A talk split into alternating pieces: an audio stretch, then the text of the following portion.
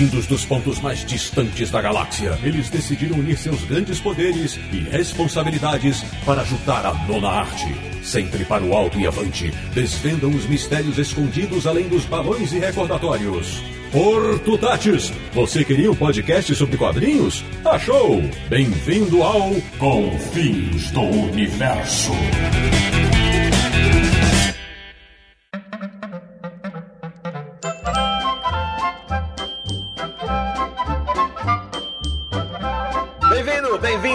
Começando mais uma edição de Confins do Universo, o podcast sobre quadrinhos que mais trata bem a língua portuguesa, que é o podcast do Universo HQ, o site que sabe a importância de usar o corretor ortográfico quando se escreve um texto. E o programa de hoje vai revisar o que está acontecendo com as publicações de quadrinhos no Brasil. Eu sou o Sidney Guzman, falo de São Paulo e sigo me contorcendo cada vez que vejo que tem muito editor de quadrinhos que não sabe a diferença de mal com L e mal com U. De Petrópolis, no Rio de Janeiro, o cara que perdeu as contas de quantas broncas levou de mim por erros de revisão. Samir Daliato. E olha, eu vou te falar que a parada da revisão é tão séria que até gravando com o Fiz, me dá bronca e briga para corrigir quando fala alguma coisa errada. Pior que é verdade. Da República de Piranga em São Paulo, o homem que sempre traz, com Z, seus quadrinhos no banco de trás, com S. Marcelo Naranjo. E eu não vou enganar ninguém. Hoje eu conto o segredo do Naranjo. Jesus de bicicleta. De João Pessoa Paraíba, retornando ao Confins do Universo. Cara que se tornou tão chato quanto eu com o português, faz e não fazem muitos anos. Aldaci Júnior, bem-vindo. É nós, somos nós, tão correto, né? e quem vigia os vigias. É isso aí. E fechando o time cri-cri desta edição, do Rio de Janeiro, o homem que descobriu que dá pra achar muito mais que um erro apenas todo dia nos quadrinhos. Bem-vindo, Luiz Cláudio Garcia. Bom dia, tudo bem? É uma honra estar aqui, honra com H. Muito bem! Pois bem, meus amigos do Confis Universo, o programa de hoje vai falar sobre a revisão nos quadrinhos. Ela é mesmo tão importante? Por que nos últimos tempos passou a chamar tanta atenção? E o principal, como evitar tantos erros? Tudo isso e mais um pouco antes que você possa pesquisar como e quando usar o acento grave. Até já!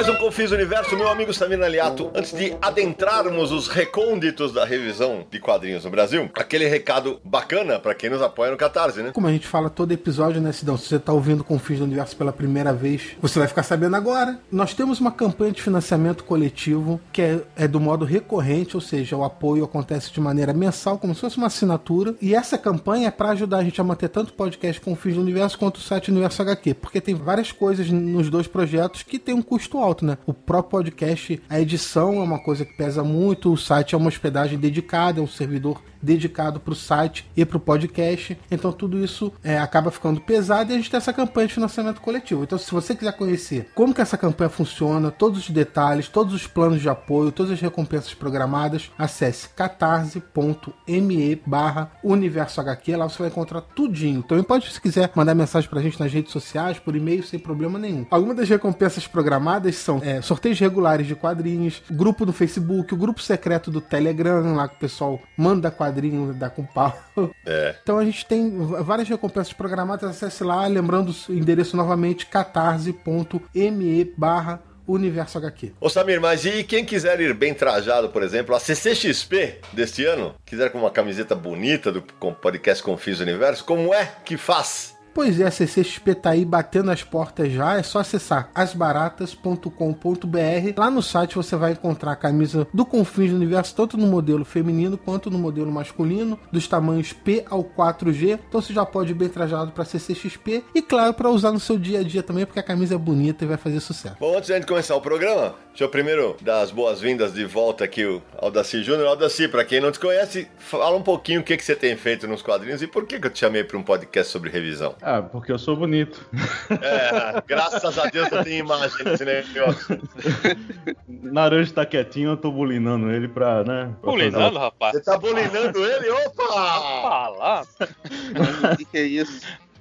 Mas assim, é, eu sou formado em jornalismo, né? É, desde 2005. É, eu sempre gostava de escrever, escrevia blog, escrevia qualquer coisa que pintava eu escrevia. Até Assim, eu gostava de escrever, né? Minha primeira revisão é, foi em 2014, né? Ou seja, tá fazendo cinco anos, né? É, nesse meio. Fui convidado para revisar a Belladonna, da Ana Recalde e do Denis Mello, né? Na verdade, eu não fui convidado. É, eu que me convidei, assim.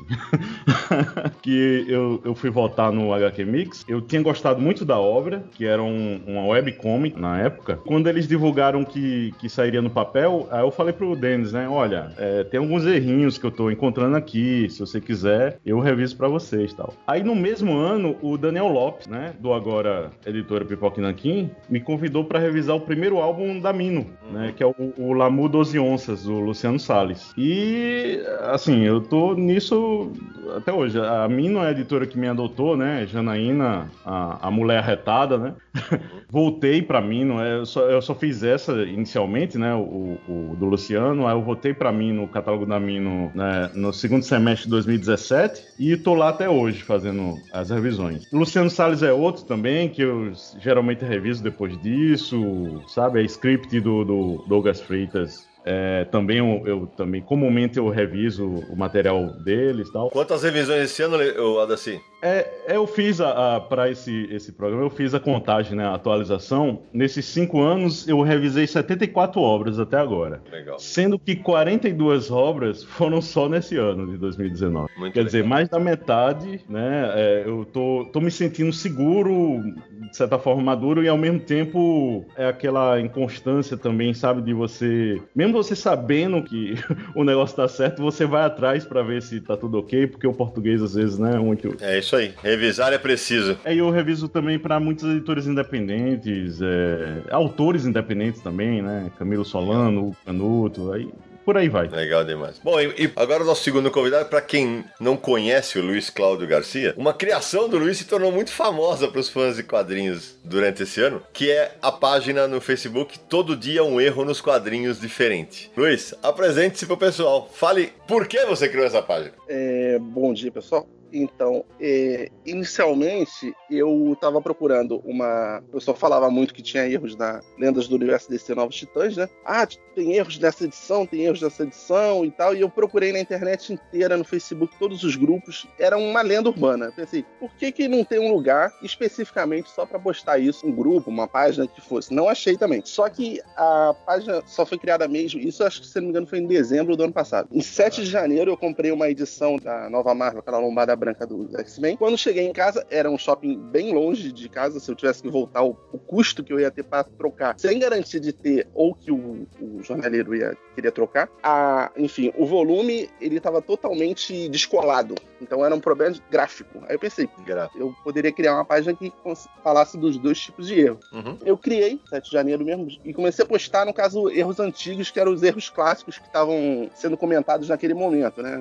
Exatamente, Novos Titãs, é, mangás da Panini e tal. E aí foi crescendo justamente esses grandes escândalos aí de, de revisão de texto durante esse ano. né? Entendi. Ô Luiz, e o que você faz? Qual que é o, o teu emprego original? O meu emprego, eu sou servidor público, eu trabalho no RH, justamente digitando dados pessoais, né? Então não pode ter erro, a pessoa não pode ter o seu nome errado na folha de pagamento do Estado. E entre os últimos nove meses atrás, é, agora eu já não mais faço mais isso, eu é, revisava né, o que era publicado no Diário Oficial. Entendi. Então é uma coisa que, se você, para só exemplificar, se você erra um caractere, um um nome de uma pessoa com acento, é passível que o Tribunal de Contas não aposente essa pessoa. Então, Porra. isso tem que ser corrigido. É, um erro de um caractere, no mínimo, é 109 reais para ser publicado. Então, imagina a pressão que existe. Comumente, eu, eu, eu publicava o quê? Uma folha inteira de DO, que é mais ou menos uns cento e poucos processos. É Bem interessante. basicamente toda semana. O papo vai render. Por que, que a gente decidiu fazer esse programa? Quem acompanha o Universo HQ faz tempo sabe que é, o Universo HQ é um é, talvez o único lugar em que você encontra resenhas em que além da- de analisar a obra, a gente analisa a edição em si, né? Eu, por exemplo, durante o programa nós vamos falar de algumas coisas que a gente resenhou é, no, no site. Eu, se tiver muito erro de português, eu vou apontar mesmo, vou falar, ó, e eu faço isso nas minhas redes sociais. Ah, o ponto baixo dessa edição é, foi o descuido com a revisão tal. Porque, gente, português tem que ser bem tratado. Ah, não, mas pelo amor de Deus, você não pode exigir que o cara seja versado em língua portuguesa. Não, não estamos falando disso. É uma produção Exato. em massa, não dá pra ver tudo, entendeu? Essa é a, essa é história, né? Exatamente isso, Luiz. E aí, assim, o lance é justamente esse. A gente vai falar durante o programa como é que é o processo de revisão de um quadrinho. Muita gente que já fez meu workshop de edição de quadrinhos, tem um momento que eu dedico só à revisão. Ou melhor, à falta de revisão nos quadrinhos. Tem erros e erros que, que a gente vai mencionar nesse programa. Pode começar justamente falando disso. Por exemplo, eu sei que eu sou um ponto fora da curva. Primeiro, eu sou muito bom de português. Modéstia à parte. Segundo, por tanto tempo trabalhando com quadrinhos, quem já fez meu workshop já me ouviu dizer isso e eu vou repetir aqui. Eu tenho um problema sério. Eu não consigo ler, assistir ou ouvir qualquer coisa em que eu não edite o texto na minha cabeça. Então, se eu pegar um erro que me incomoda muito, eu falei, puta, cara. Isso, e olha, gente, isso rola em televisão. Outro dia eu tava no, na hora do almoço assistindo um programa de futebol da Bandeirantes, lá na. Acho que o programa do. Não sei se é o do Neto ou da Renata Fã, sei lá. A propaganda tinha um erro de concordância. Que por esses sofá. O cara falando isso. Eu falei, então. Eu falei, "Ui, meu Deus, ninguém fala nada disso. como é?" Sabe? E eu sim, eu sou um cara extremamente chato com isso. Uma leitura já dava pra pegar isso, né? É óbvio. E o, o que e o, o, o Samir e o Naranja estão muito acostumados comigo, pessoal. E assim, e por isso que eu fiz a, a brincadeira logo na abertura sobre o universo HQ. O, Na- o Naranja pode falar, o Samir pode falar. Qual era a maior bronca quando eu falava quando vocês mandavam texto, meninos? Passar o Word. Não ter passado o F7 do Word, né? Que é o mínimo. Né? Pois é, cara. É o seguinte, todo texto escrito no Word ou em qualquer plataforma que gere texto tem um corretor ortográfico. Até online você tem corretor ortográfico. Se você passar o texto ali, ele vai te ajudar. Isso que é, olha que, que bacana, ele te ajuda. Agora, por isso que eu falo, ah, mas essas terra. Estou falando justamente um erro que está na edição definitiva de Crise nas Infinitas Terras. E que, atenção, e que foi mencionado no podcast que a gente gravou especial sobre essa obra e foi reimpresso assim. Não é possível, cara, sério. Quer dizer, saiu um erro que o corretor do ortográfico do Word pegaria. Só pra tirar uma dúvida, o Google Tradutor, ele tem corretor ortográfico? Tem coisa que parece que é traduzida pelo Google Tradutor, hein? Tem uma coisa interessante também, falar sobre o, o corretor, o famoso corretor ortográfico, é que não subestimem o corretor ortográfico. Às vezes a pessoa diz, ah, eu me garanto no português É. e tal, mas faz aquilo ali, é meio chatinho às vezes, mas você fica lá com o mouse apertando lá e vendo, porque às vezes isso salva também, isso salva muitas Ué. vezes. Mas com certeza, Daci. Às vezes atrapalha também, mas o SEG vai, vai ter a, a noção de dizer, ó, é, você tá errado, corretor. É, mas é aquele negócio, né? Não subestimar. Uma coisa é a seguinte, assim, quadrinho que vem da gringa, é bom pro nosso ouvinte entender, que vem dos Estados Unidos, da Itália, é, do Japão, da Finlândia, sei lá. Ele vem na língua nativa, é traduzido, isso quando é traduzido geralmente é no Word, ou no OpenOffice, em, em qualquer programa de texto, tá? O passo seguinte é fazer uma adaptação desse texto, né? Só que veja, o tradutor, se o tradutor tiver o cuidado de já passar o corretor ortográfico, vai eliminar um monte de erro. O adaptador, que é o editor ou barra preparador de texto, ao mexer no texto, ele passa o corretor ortográfico de novo e olha que beleza, já diminui o número de erros. Isso serve inclusive não só para erros de português. Vamos, vamos exemplificar aqui. O cara fala lá, tá no HQ do X-Men, aparece Scott Summers. O Summers e o Scott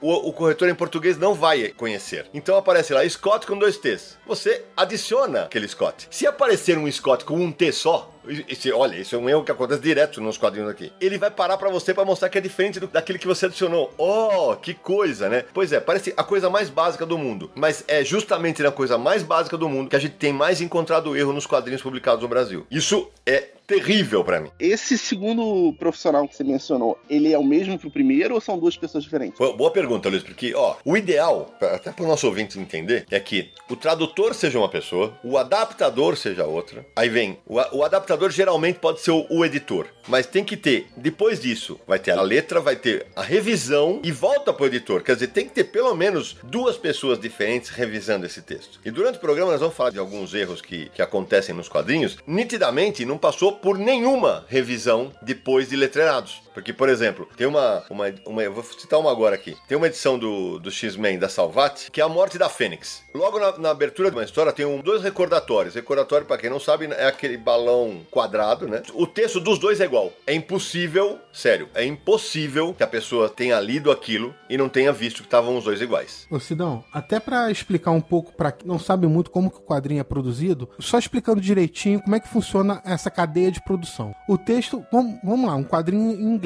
tá? Então, o tradutor pega o texto em inglês traduz pro português. O adaptador vai adaptar essa tradução pra tornar ela mais fluente, né? Botar na a linguagem melhor falas dos personagens, tudo isso. Respeitar o jeito que o autor original escreveu, o que nem sempre acontece aqui. Dessa fase, vai pro revisor. O revisor vai fazer a revisão do texto todo, encontrar erros de concordância, erros ortográficos, tudo. Depois dessa cadeia, o editor, claro, também pode dar uma olhada, como você falou, pode ser o adaptador ou pode dar uma olhada antes de, de ir para para diagramação. Aí o texto vai para diagramação, então o cara vai colocar esse texto dentro do quadrinho. Depois que termina isso, tem que voltar para um revisor, porque pode acontecer um erro entre é, a revisão final no Word e a diagramação. Acontece esse tipo de erro. Cada ponto dessa cadeia pode sair erros na produção. Uma coisa importante também é até explicar. Gente, o, o- é o- momento da de letrear é aquele negócio básico. Você tá com o Word aberto, o cara vai recortar o texto, Ctrl X, Ctrl V, dentro do balão. E, aí, e assim vai fazendo o processo. Isso. Aí depois que o quadrinho é letreirado, ele tá pronto para ir pra gráfica, tem que voltar pro revisor ou editor e ele vai bater tudo para ver se tá certo. Se não tem balão em branco, se não tem na hora do Ctrl X, Ctrl V, se não ficou faltando uma letra, esse tipo de coisa. Se não copiou o mesmo texto duas vezes. Exatamente, se, se tá bem centralizado. Porque aí entra outras etapas de revisão. Por exemplo, o texto tá centralizado no balão, ele tá fugindo do balão, ele, entendeu? Pulou um balão, tá texto repetido. Tudo isso vê nessa parte final. As palavras estavam em negrito estão em negrito, são elas que têm que estar negritadas? Exato. É isso aí. Só um exemplo que, infelizmente, ele não está aqui entre nós, no caso, gravando o podcast, o Sérgio Codespot, mas com certeza ele iria falar sobre isso, é a importância do adaptador, né? Porque ele foi tradutor, quem vai se lembrar, né, no final dos anos 90, do Catinga, do Herman, é, que saiu pra Globo. E assim, é aquele exemplo de que às vezes o adaptador melhora e muito original, porque se passa no Nordeste brasileiro. No caso, o Herman, ele é belga, né? Então ele, ele pode até ter o, o cuidado de pesquisa, mas ele não tem coloquialismo, no caso da língua portuguesa, né? E é, é, no caso da editora em questão, a Globo pegou e passou essa, essa etapa do adaptador. Veio o texto cru do, do, do Sérgio e ele, ele pensava, ele jurava que teria um adaptador, não pulou essa etapa, a, a editora, e saiu daquele jeito, um pouco mais truncado, né? Tanto que é, teve críticas nesse sentido, né? De que o, ah, o texto não tá com como o nordestino fala, tal, porque justamente a culpa não é do tradutor, é do da editora que não é, pulou essa etapa, né? Exatamente. E, Aldaci, é, e- e é importante a gente estar falando de ser pessoas diferentes em cada etapa, porque se uma pessoa pegar duas etapas dessa, por exemplo, ele vai ficar com o texto viciado. Ele vai estar acostumado com o texto e às vezes alguns erros acabam passando batido, que é natural. Se duas pessoas diferentes fazem isso, os erros que um não pegou, o outro vai pegar porque tá vendo o texto pela primeira vez. Então isso é importante também para não deixar a pessoa viciada no texto e os erros acabarem passando sem perceber. Isso pra quem tá ouvindo a gente, Samir, é, vale dizer isso porque essa máxima vale pra todo mundo, não para só pra quem trabalha com texto. Não tem nada pior do que você revisar o seu próprio texto, porque você tá com aquilo na cabeça, você atropela o seu erro. Gente, eu, Samir, Naranjo, Luiz, Aldaci, todos nós erramos. Eu não, tenho, eu não tenho o menor problema de errar. E olha que eu sou bom em português, hein? Eu erro também. Não tenho o menor problema. Já passou erro em publicação minha na Graphic MSP. Acontece. O, o lance é como você diminui isso, sabe? Como você é, faz para que a incidência desses erros seja cada vez menor. Tem alguns erros que são mais perdoáveis, outros não. Eu queria fazer um adendo aí, você você, você já estava falando do, do X-Men. Uma coisa que eu percebi estudando os números da página e tal, é que é mais comum, aí eu não sei se é pelo volume de texto, enfim, se cansa de se revisar, já que é uma obra de 300, às vezes quase 700 páginas. Quando o autor é mais prolixo, aqueles autores dos anos 70, 60, tipo Chris Claremont, Stan Lee naquela edição do Homem-Aranha, Marv Wolfman no, nos Titãs. O Roy Thomas até que o pessoal não manda tanta coisa não, até porque não sai tanta coisa publicada. Tem mais erros nessas obras. Então eu acredito que, como, por exemplo, a, a definitiva do, do Homem-Aranha tem quase 700 páginas, é mais capaz que a peneira de revisão não pegue, né? Pô, Luiz, eu vou te falar que não deveria ser assim, cara, porque justamente quando tem mais texto, é quando você mais deve usar, por exemplo, o corretor ortográfico. Eu tô na tua página aberta, né? Na página das fotos tem um monte de coisa aberta aqui, aí tem um, um Batman aqui, que acho que é o Jim Aparo, que tá escrito assim, disfarçado de policial. Aqui não teve corretor ortográfico. Não teve corretor ortográfico, não teve revisão e não teve edição. Porque, gente, no- sério, você não vai perder 10 minutos num texto de 300 páginas no corretor ortográfico. Opa, arrumar, adicionar, corrigir, sabe? Se- é isso. É, é uma etapa que é importante. Ah, eu- ah, mas na pauleira da produção. Gente, Você não pode eliminar na, na pauleira a parte que vai ajudar você. Essa você não pode. é, Você não pode. Aí, e também tem isso. Pô, mas vocês estão falando que o ideal é ter várias pessoas na cadeia de produção. Hoje o mercado tá em crise, tá, em- tá bravo, tem muita gente. Falei, é verdade. A Panini, por exemplo, que é a editora que mais aparece na página do Luiz, é óbvio, ela é a editora que mais publica. Ah, dá para os editores lerem três vezes cada HQ? Não, não dá. Realmente não dá. Então, por isso mesmo que tem que ter. O corretor ortográfico tem que ser o aliado inseparável desses caras antes de letrerar. E acho que tá faltando esse cuidado especial, porque, sério, muitos dos erros que saem já iam estar eliminados nessa etapa. E tem uma coisa que o pessoal fala que eu tenho lido, tem gente que diz, ah, mas estão exagerando, é, é frescura pegar, ter, ficar preocupado com esses errinhos e tal. Bom, primeiro, eu vou falar da minha parte. Se eu tô lendo um quadrinho, mesmo que seja um quadrinho grande, e lá no meio tem, sei lá, uma letra que escapou em negrito, ou, de repente, uma vez entrou com um O pelo A, pra mim, particularmente, não incomoda tanto. Mas o problema é o seguinte, se eu tô lendo o quadrinho, e aí a gente tem a história da suspeição da descrença, e você tá imerso naquela leitura, né? Porque é que nem um filme, você tá preso lá, você tá em outro mundo, seu cérebro. E de repente você vira a página escrito lá, o, o que nem aqui o, o Tigre, o amigo do Tex falando, não me benganei. Você para e você fala o quê? Benganei. Acabou, você saiu do quadrinho. A sua cabeça saiu do foco de atenção que você tinha no quadrinho. E isso atrapalha sua leitura. E quadrinho é arte, né? Não pode ter um erro desse tipo de erro que atrapalha. Você não pode ler um Guimarães Rosa, vai, vamos pra literatura. E tá lá tudo trocado, letra. Não, não pode. Infelizmente não pode. Uma coisa, Naranjo, é o seguinte: existem até é, estudos em livros de qual é o número aceitável de erros por página, sabe? É, Por quantidade de páginas, sabe? Por exemplo, ah, um erro a cada X páginas. Porque, cara, erro acontece. Já aconteceu erro, por exemplo, em produtos que eu editei, eu terminei a revisão, falei, pô, beleza, tá no jeito tal, pode fechar o PDF e mandar embora. Por um erro, acontece. A minha designer sem querer apertou, ou deu um Ctrl Z, um Ctrl V e colou uma palavra no meio de um texto. E já tava revisado. Na prova tava revisado. Acontece. Mas assim, tem coisas que eu diria que, como o Naranjo falou, eu sou, eu sou mais chato. Mas, por exemplo, pra mim não dá pra considerar um erro se o cara não. Se o cara erra, por exemplo, esse e este.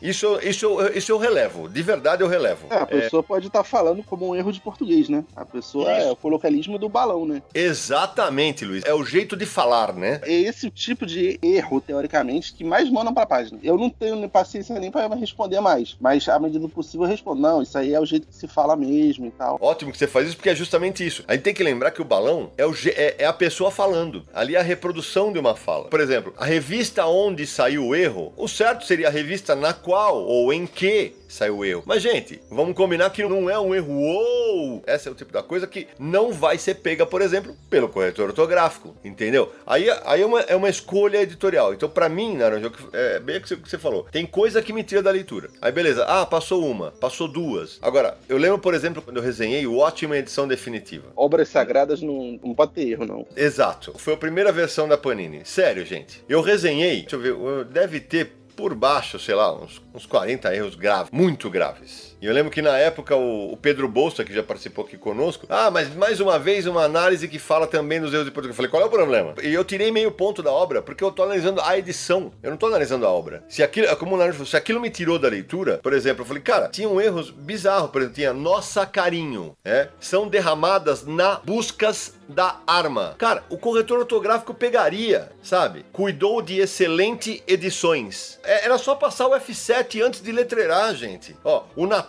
chegou mais cego, era mais cedo. Aí tinha que ler a edição. Então, assim, tem coisa que eu realmente não perdoo. Realmente, pra mim, não é imperdoável. E assim, eu, eu queria jogar essa bola pro, pro Aldaci. Aldaci, eu e você trabalhamos bastante com autores nacionais. E eu sempre falo isso. É, o autor não é obrigado a ser um, um expert em português. Porque, teoricamente, tem que ter alguém que vai, que vai revisar o texto dele. Ah, mas o autor independente. Veja, eu sempre falo isso pros autores independentes. E tem muito autor independente que está se preocupando com a revisão. Então, é justamente como é que é essa relação, Aldaci, com os autores? É, se antes do Aldaci falar, rapidinho. Vai. Se dá uma coisa que você fala também é que muitos autores independentes acabam usando Catarse. Você sempre fala, coloca um orçamento do revisor no Catarse Sim. para poder revisar o seu quadrinho para chegar com a melhor qualidade possível ao leitor. É verdade, Samir, porque eu, eu costumo dizer bastante é o seguinte: hoje, graficamente, graficamente, um autor independente pode entregar para o seu leitor um produto no nível da Panini, da Companhia das Letras, da Mitos, sabe? Graficamente, capa dura tal. Agora, e editorialmente? Também tem que haver editorialmente esse cuidado. Então, eu acho muito legal que tenha autores que estão se preocupando em contratar revisão, para entregar um produto melhor. Isso é muito bacana, que começa a denotar profissionalismo do mercado, né? É, os autores independentes têm aquele problema que ele não tem um aparato editorial, né? Não tem uma equipe hum. editorial, é praticamente o exército de um homem só, né?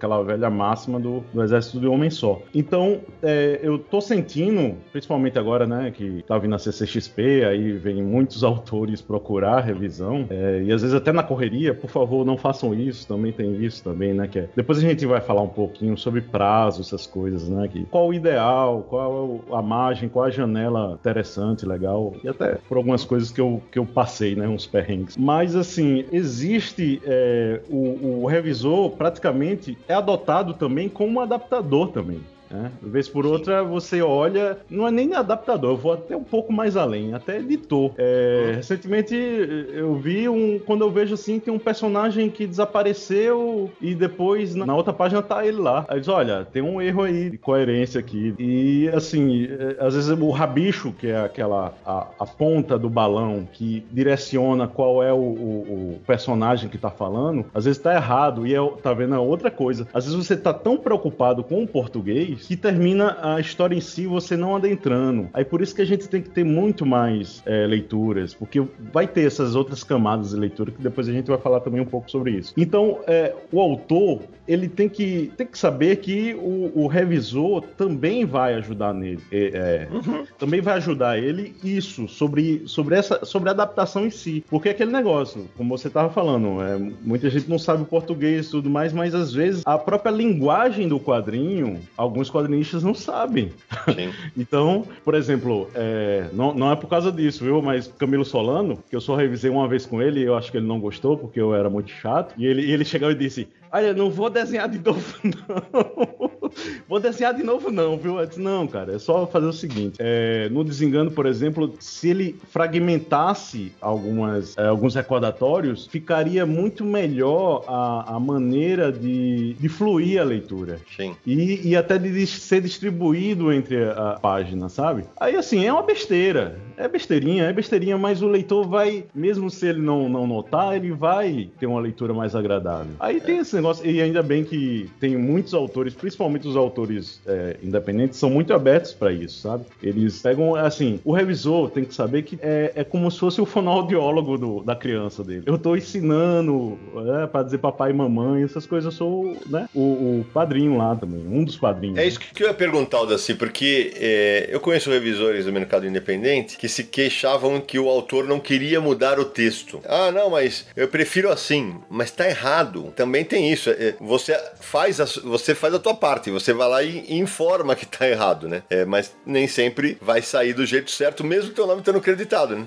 É, e às vezes tá até certo, Sidão. E eu pego e coloco, olha, sugestão. Porque às vezes é, um, um dos, uma das etapas, né? Quando eu, tiver, quando eu tenho tempo, na verdade, também, é uma leitura em voz alta. Principalmente uhum. em, em, né, é, na, nos diálogos, isso funciona que é uma beleza. Porque você vai ver se tá truncado ou não, não tá. Tudo bem, eu não sou ator e tudo mais, mas tem aquele negócio, você vai impostar a voz, você vai colocar o. Às vezes você até é, encontra aquelas perguntas retóricas, né? E aí? Né? E aí, tudo bem? Aí, esse e aí você viu que tava com um ponto final, mas na verdade é uma pergunta retórica que, que a gente fala, e aí, tudo bem? Uhum. E a gente vai ter a nuance na quando a gente tá se escutando, a, é a nuance da, né, da, do, do sinal gráfico. Aldaci, um dia você tem que gravar essa sua atuação de leitura de quadrinhos, pô. Vai ser uma maravilha ver isso, cara. Cara, é, é, eu digo a você, é, é, de se emocionar, assim, é pra ir pro Oscar, assim. a, a, dublagem brasileira tá perdendo. Quem quiser audiobooks, olha aí. Pode me contratar aí que eu, que eu tô por aí.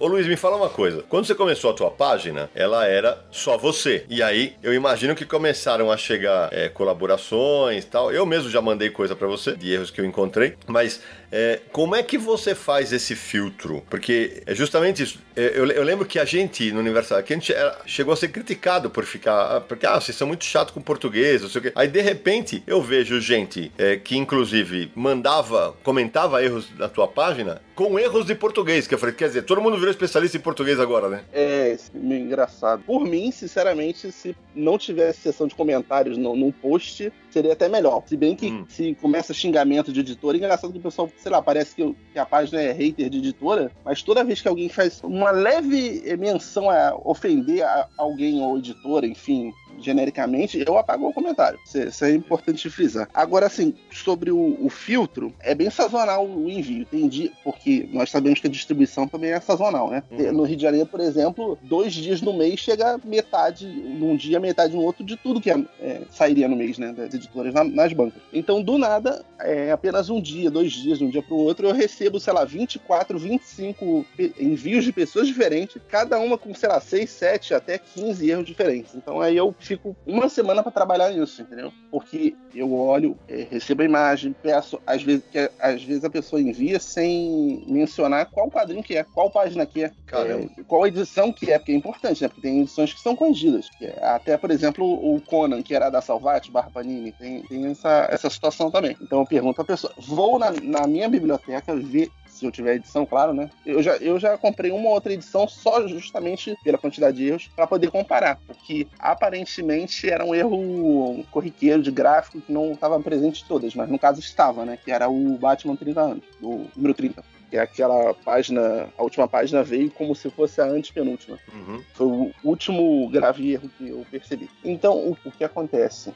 Pesquiso, pesquiso português, pesquiso tradução. Não sei se vocês percebem, mas eu é postado pouco erros de mangá, porque mangá uhum. eu simplesmente não encontro, não, não tem problema da língua, porque a gente bota no Google Tradutor lá desenhando o caractere japonês, chinês e tal. Só que assim, eu não encontro é, várias versões diferentes em é, indonésio, chinês, japonês e tal, para comparar para ver se aquela palavra tá errada, se aquele personagem tá errado. Eu não li a obra para saber. A pessoa diz que aquilo é erro. Normalmente, é, metade dos erros eu não, ah, que me enviam não posto. Mas aí, Luiz, nesse caso, é, a pessoa está te indicando um erro de tradução de mangá, é isso? É, tradução, gráfico também, mas é o gráfico eu tenho que verificar se realmente não está em todas as edições. No, no caso do Batman 30, estava em todas, né? Entendi, e aí como é que eu vou descobrir aí... isso? Então. É, porque aí é um terreno perigoso. É, exatamente. Então, até porque, por exemplo, se é uma, um, um erro, eu não posso editar a imagem, eu posso editar o texto do meu post. E eu não posso editar o texto, se não me engano, uma terceira vez é, pelo celular. E eu não acesso o computador toda hora. Tem isso também.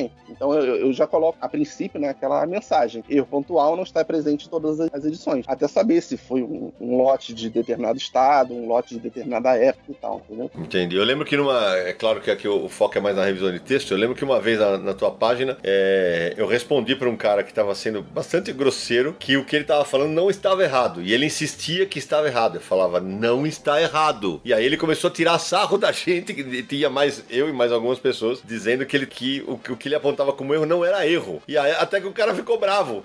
Fui eu, ele disse, se faltou essa aula de português. Foi. Aí foi, eu falei, cara, realmente não dá, né? Só pra deixar claro, não é o Aldaci que tava insistindo no erro, não. O Aldaci era um dos que tava falando que tava correta. Tava é. certo. O cara, eu não, eu não me lembro direito, Sidão. Ele confundiu umas coisas lá que era. Foi, eu não vou lembrar o que era. É, tinha uma coisa que era um advérbio, ele disse que era um verbo. É, era isso, mas era um erro, era um erro realmente fácil. Só que o cara tava cismado que, o de, que ele tava certo. Falei, gente, não adianta explicar, o cara não consegue entender. Aí realmente não, não dá para entender. Agora, agora, Luiz, me fala uma coisa. Nessa quantidade de, de material que o pessoal envia, é, eu, eu, vi que essas algumas semanas você postou o gráfico dos erros que foram pela página. Você tomou cuidado de falar assim: ah, isso aqui é uma. é só. é um número bruto, né? E evidentemente a Panini apareceu porque tinha mais. tem muito mais publicações, é a editora mais lida, e por conta disso ela aparecia como a editora que tinha mais erros. Até eu vi gente comentando para mim justamente, é, de maneira correta, que deveria ter havido uma ponderação pelo número de publicações, só que entendo também que isso é um, é, é um negócio maluco. Agora. Desde 94 tem coisa que eu publiquei que é um erro de 2003. Tem muita gente que vai no sebo e compra uma edição que é de 2003 e aí envia o um erro. Ela só tá lendo agora. Então Exato. eu falei, é um.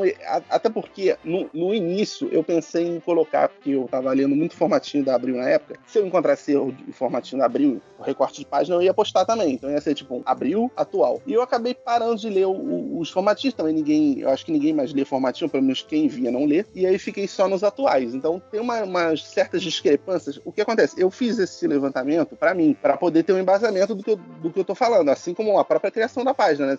Realmente Qual é a edição que tem mais erro? Qual a editora dos erros enviados que tem? Eu pensei, já que eu fiz todo esse levantamento, dois cliques que é, cria um gráfico em pizza, um gráfico, enfim, né, em colunas, eu vou postar isso na página, né? Porque já é, já é um recorte interessante, né? Uhum. Então, é, é, justamente isso que eu ia te perguntar, porque uma das coisas que eu, evidentemente, converso com muita gente no mercado de quadrinhos, uma das coisas que o pessoal criticava e critica na sua página era justamente, pô, mas tem. Estão pegando erros antigos, cabe ao leitor fazer a contextualização. O cara fala, ah, Panini, a Mitos, a Conrad e tal, é tudo uma merda, porque olha, olha o erro que passou. Gente, se o erro é de 2003, não vai ter como reimprimir, né? E, então, você tomava esse cuidado de colocar, por exemplo, de quando era o erro, de, da, a data. Se eu soubesse qual a edição que era, se a pessoa me informava ou eu mesmo tinha achado o erro, eu passei a colocar depois em todas, mas... É, porque é, realmente é uma preocupação que tem que ter, porque assim, uma, uma das coisas que, que a gente vê, eu vejo, o leitor tem um esporte, né, que é bater.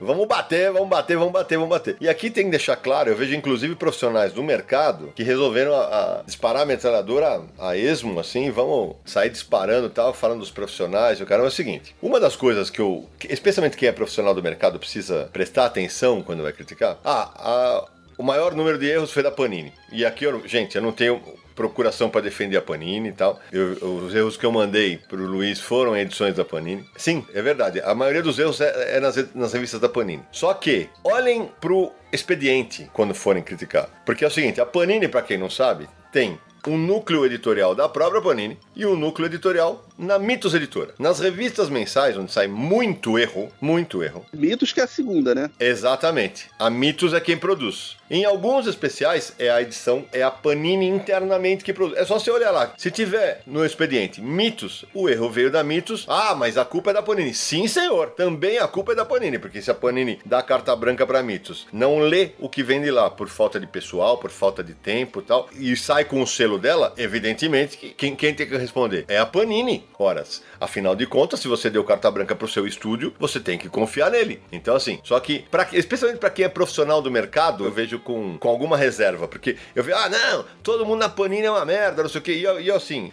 de novo, o Levi Trindade, que é o cara que mais apanha. O Levi já foi convidado pro Confins N vezes, nunca veio, tá? Então eu não tenho procuração para defender o Levi. Tem erro que, que sai em, em coisas que foram feitas pela Mitos. E, ah, o Levi é que não sei o quê. Eu falei, gente, calma. Não é assim não, cara. Então vou colocar as coisas em seus devidos lugares. Uma dúvida é, isso aí é desconhecimento mesmo. O material que sai da Salvat e da Eagle Moss, que tem o selo da Panini, é o pessoal da Panini que faz alguma parte do trabalho ou é o pessoal da Mitos também? Essa é uma ótima oportunidade para explicar isso, Luiz. Por quê? Veja só, é, o material da Salvat e da Eagle Moss, durante a, ao menos a maioria das coleções de capa vermelha, a capa vermelha depois passou para ser produzida por um pessoal de Portugal, o José Hartwig Freitas. Abraço para ele que deve ouvir lá do outro lado do Oceano Atlântico. Mas a maioria do material foi produzida pela Mitos Editora a partir dos arquivos que já existiam da Panini. Afinal de contas, é praticamente tudo republicação. No meu workshop de edição, tem um momento em que eu mostro uma edição do Homem-Aranha Azul, que, para quem é leitor mais novo, foi publicado primeiro pela Panini em forma de minissérie, depois ganhou um encadernado pela Salvat e agora está saindo de novo pela Panini numa edição bacanuda de capa dura, certo? Pois bem, aí eu pego a edição da Salvat, tem dois balões repetidos, todo mundo se resfriando, né? Vê se te cuida, boa noite. Um balão embaixo do outro, repetidos. Aí eu falei, bom, como esse material foi publicado pela Panini, eu vou olhar a edição da Panini. Vou na edição da Panini e descubro que na edição da Panini está certo. Peraí, se eram os mesmos arquivos, o que aconteceu? O que aconteceu, é claro, você vê que a letra está diferente, ou seja, é, possivelmente, se, eu estou chutando, tá? Mas é o que parece. Possivelmente, esse material não foi salvo em camadas, por exemplo. O texto estava numa, tava separado da imagem. Isso foi flatado, para quem conhece um pouco de Photoshop, o texto virou uma imagem. E aí não dava para editar o texto. Então, apagou-se tudo, reescreveu-se. E quando se reescreveu, estava errado. Pois bem, aí tem uma na mesma edição tem uma página que saiu assim. A, é uma página que estão a Gwen Stacy e a Mary Jane dançando. A Gwen Stacy fala é, na verdade, não tão bem quanto Ingina, MJ. Ingina, que é imagina. Na última linha da fala da Mary Jane, ela fala enfrentando algum super vilão com dois P's. Atenção, isso saiu na edição da Salvat. Eu fui na edição da Panini e descubro que lá ambas estavam corretas. Imagina e super vilão com um P só. Na hora que. Não saiu na, na página, não. Então já fica o convite. Aí é o seguinte: isso foi redigitado, redigitou-se errado. Não se passou o corretor ortográfico, que são dois erros que o corretor pegaria. E aí João, já que a Salvati errou, eu vou olhar a edição recente da Panini, que foi feita pela Mitos. Adivinha? O Ingina tá lá de novo e o Super Vilão com dois pesos está lá de novo. Quer dizer, usaram o mesmo arquivo e ninguém revisou na Mitos barra Panini. Eu queria fazer um adendo aí. Então, muitas publicações do Tex,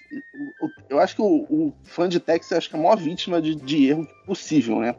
É agrupada a um, a um mesmo personagem. Muita coisa é republicação bem antiga. E o que acontece? A teve um acordo ortográfico, acho que, eu não sei quando ele valeu, mas ele é de 2009. Os erros, é, algumas palavras foram mudadas, hífens e tal, e permanece como era escrita da época, quer dizer, em 10, 15 anos já não, não houve revisão. 10 anos, 10 anos no caso, né? Isso, pra, isso é legal, Luiz, para explicar para o nosso ouvinte, é o seguinte, gente, quando você vai republicar uma obra, não é só simplesmente pegar o PDF que tá lá, o arquivo fechado e mandar para a gráfica. É necessário uma nova revisão, porque, cara, ontem mesmo eu tava fazendo a apresentação da, das Graphics MCP para CCXP, tem coisas das primeiras graphics que eu mudaria hoje. Eu mudaria balonamento. Tem coisa que eu falei, putz, por que eu deixei passar isso? Isso é normal. Então é, é, vital que tenha essa revisão nova. Só que, infelizmente, ah, é na pressa, é na correria, precisa ter o material logo e tal. Gente, só que quem paga no fim das contas, quem paga o preço e que não é barato é o leitor. Até porque, Sidão, o Luiz falou do acordo, do acordo ortográfico que mudou algumas coisas. Mas não é só isso, assim, a linguagem ela é, muda, né, uhum. com o passar do tempo. Termos deixam de ser usados, outros surgem. Às vezes, é, um termo pode marcar uma determinada época que você usar hoje não faz muito sentido, né? Mesmo a língua portuguesa sendo a mesma, com o passar dos anos, se você voltar para a década de 80, então nem se fala. As coisas acabam mudando. Então é bom sempre você dar aquela atualização no texto. E Samir, você fez meu workshop de edição, você sabe bem disso que eu falo bastante disso. É, para quem tá nos ouvindo, isso que o Samir tá falando é, é, é muito claro, por exemplo, quando o adaptador, editor, não se preocupa que aquela edição sobreviva ao tempo e faz uma adaptação que só serve para aquela época. Por exemplo, vai, vamos imaginar para usar o meme do momento, tem alguma edição que alguém use caneta azul, azul caneta, sacou? Daqui a 10 anos, ninguém vai lembrar dessa porra. Então não dá para você republicar isso com azul caneta. A edição do, dos Titãs, o Mutano fala com gíria o tempo todo. Eu, sinceramente, então, agora não lembro se ele tá falando com gírias de hoje. Queria até que então, fique ruim, né? Prefiro que ele fale gírias da época, já que se passa no tempo exato. da época mesmo, né? E aí é um contexto né? Porque ah, se o material é um material clássico, beleza, usa-se a gíria da época, sacou? Agora, quando é, por exemplo, numa revista mensal, você vai republicar, não tem jeito. Agora, o Tex, o Tex vive no faroeste. Ele tem que sempre segurar a linguagem dele no mesmo tom, é, afinal de contas, o tempo não mudou para nós. E assim, uma das coisas que eu mais vejo é, ah, pô, fica apontando erro, não sei o quê. Gente, é o dinheiro do leitor, cara. Eu, é, como eu falei, erro acontece. Erro acontece, todo mundo vai errar. Mas o ideal é que a gente diminua esse volume de erros, especialmente quando é de português, porque, como eu falei, é, não é tão difícil, cara. Agora, e aí a gente vai falar já já, mas é o seguinte: hoje é muito raro que as editoras tenham a figura do revisor na redação, por corte de custo. E aí, como é que se revisa? Manda-se um PDF, o revisor manda, é, para quem já trabalhou com PDF, o cara pega e coloca, o, Odaci pode até falar disso, ele coloca balãozinhos de revisão ali e, e devolve para a editora. Aí o, o, revisor vai ter que confiar o diagramador barra editor ou autor independente vá fazer todas aquelas alterações. E o ideal, Odaci pode me confirmar, é devolve para mim mais uma prova para que eu faça uma nova leitura. Esse é o ideal, não é sonho de consumo, né? Para eu conferir se você fez tudo. Porque o cara pode pular um ou, uma ou outra mudança. Isso é comum acontecer, certo, Odaci? Isso. Só um parêntese é, sobre text, você falou sobre text. Eu li um, recentemente uma da, do Tex Gold, e não é nem erro de é, ortográfico, né? Falam muito é o Ranger, né? O negócio da época, né? Ele é um Ranger, ele é um, né? E estavam falando tira. o tira. Eu disse, caramba, nessa época do Velho Oeste, é. falar o cara que é tira. Aí eu fiz uma pesquisa bem rápida, eu não me aprofundei nessa pesquisa. Quem souber, por favor, se manifeste aí nos comentários, essas coisas. Que tira é um, uma gíria, um termo que foi cunhado nos anos 50. Ou seja, né? É, tá fora da época. Os anos 50 do século 20, né? Bem colocado aí, Luiz. É 1950, né? Tem uma situação muito parecida com essa, do inferno da Via Letera. Então eles passam no século XIX e logo no começo tem um tem uns alguma coisa sobre policiais e soltam uns meganha. Na hora eu parei a leitura e falei, como? Então, Não, é. então tem que ter essa contextualização histórica é fundamental, porque para, né? Deixa eu aproveitar essa deixa do Naranjo, porque há, alguns minutos atrás eu falei sobre a atualização de texto, porque às vezes termos que não são que eram usados anteriormente não são hoje, então a importância de uma nova revisão para esse texto se manter e tal. Mas assim, é bom. Deixa eu contextualizar isso. É bom você ver com qual obra e qual contexto dela que você está fazendo isso. Por exemplo, o Naranja acabou de falar um. Outro, uma história do Homem-Aranha escrito pelo Stan Lee na década de 60. O Peter Parker pode chamar a Mary Jane de broto, não tem problema. É legal isso. Isso. Né? Você isso deixa aí. contextualizar daquela época. Você não precisa atualizar para um termo moderno isso. É isso aí. Então, é, você tem, o revisor, o editor tem sempre que ver qual é a obra, qual o contexto da obra, deixar aquela obra no clima certo. A voz do personagem, a voz da época. Então, isso encaixaria, por exemplo. É isso aí, Samir. E isso que o Naranjo falou, de novo, eu sei que o prazo é sempre um impeditivo, é, nem sempre tem mais uma pessoa que, que pega isso. Por exemplo, tem uma, um quadrinho do ano passado da Mitos que eu adoro, que eu coloquei na minha lista de melhores do ano, que é o Blue Note. Acho um baita quadrinho, espetacular. Não tá ruim de revisão, só que teve duas coisas de, de adaptação que me pegaram. E a principal delas, a história se passa nos anos 1930, em Nova York, na época da Lei Seca. Aí tem um momento que o personagem fala assim: Ah, quem você acha que é? O rei da cocada preta? Oi? É sério? Não, na boa, cara. Ninguém falaria o rei da cocada preta em Nova York em 1930, né? E o outro que fala que tá ferrado em verde e amarelo? A outra é exatamente isso. Ah, eu tô ferrado em verde e amarelo. É claro, em Nova York. Então, velho, sabe? Esse é o tipo da coisa que é, é uma adaptação que passou. É, não é um erro de revisão. Essa é uma escolha editorial, é, da qual eu, eu discordo. Ah, Cida, mas só você pega isso. Eu falei, ah, eu, talvez, só eu que pego, mas assim, eu, eu dei o toque pro Júlio, que é o editor. Falei, ó, acho que vale a pena ficar atento, esse tipo de coisa tal, mas nada. É, esse não é um erro que me pega. E quanto ao, ao, que o Luiz falou agora há pouco, o, o, Luiz falou assim: ah, eu acho que o leitor do texto é o que. Cara, Luiz, vou te falar. É, eu leio o texto também, mas para mim, o leitor que mais sofre é um material que acho que eu nunca vi na tua página, até porque ele é caro, é o do Ken Parker. As edições do Kluck, infelizmente, saem repletas de erros, mas repletas completas, e são edições de 48 páginas tal. É, e aí eu lembro que uma vez eu resenhei, eu resenhei e falei, olha gente, isso aqui é um material espetacular, maravilhoso e caro, acho que custava 65 reais. É porque tem uma tiragem muito baixa. Também. Exato, e quanto menor a tiragem, maior é o preço, é bom explicar para o nosso ouvinte. Só que está muito mal revisado. E o editor, o Wagner Augusto, infelizmente ficou chateado. Falei, paciência, cara, o que, que, eu vou fazer? Desculpa, tá muito ruim mesmo, tá muito ruim. Aí eu, eu sigo comprando as revistas porque adoro o personagem, acho as histórias do Berardi do Milazzo espetaculares, só que ele merecia um tratamento editorial melhor. E assim, são, sério, a maioria dos erros, quem já fez meu workshop, eu, tem uma hora que eu mostro, erros de uma edição apenas. São coisas que o corretor ortográfico pegaria Todos, todos, todos. E tem coisa, por exemplo, que não dá, que o corretor ortográfico não pegaria, que tem uma frase que era agiu com voracidade. E saiu escrito ágil o adjetivo de quem tem agilidade, em vez de agiu do verbo agir. Aí, machuca. Eu só queria fazer uma, uma correção. Eu comentei do, dessa adaptação de texto do Inferno, e não é da Via Letera, não, tá? É, o, é da Veneta, que saiu com essa expressão meganha nas primeiras páginas e ficou meio, meio estranho. E eu fui checar e na edição da Via Letera, que eu falo Letera e não Letera como naranjo, saiu tira que como o Daci falou também não, não casaria com a época, mas o Alan Moore talvez tenha usado uma gíria e foi a, a solução que, que o JP Martins, que é o editor e tradutor da época, utilizou.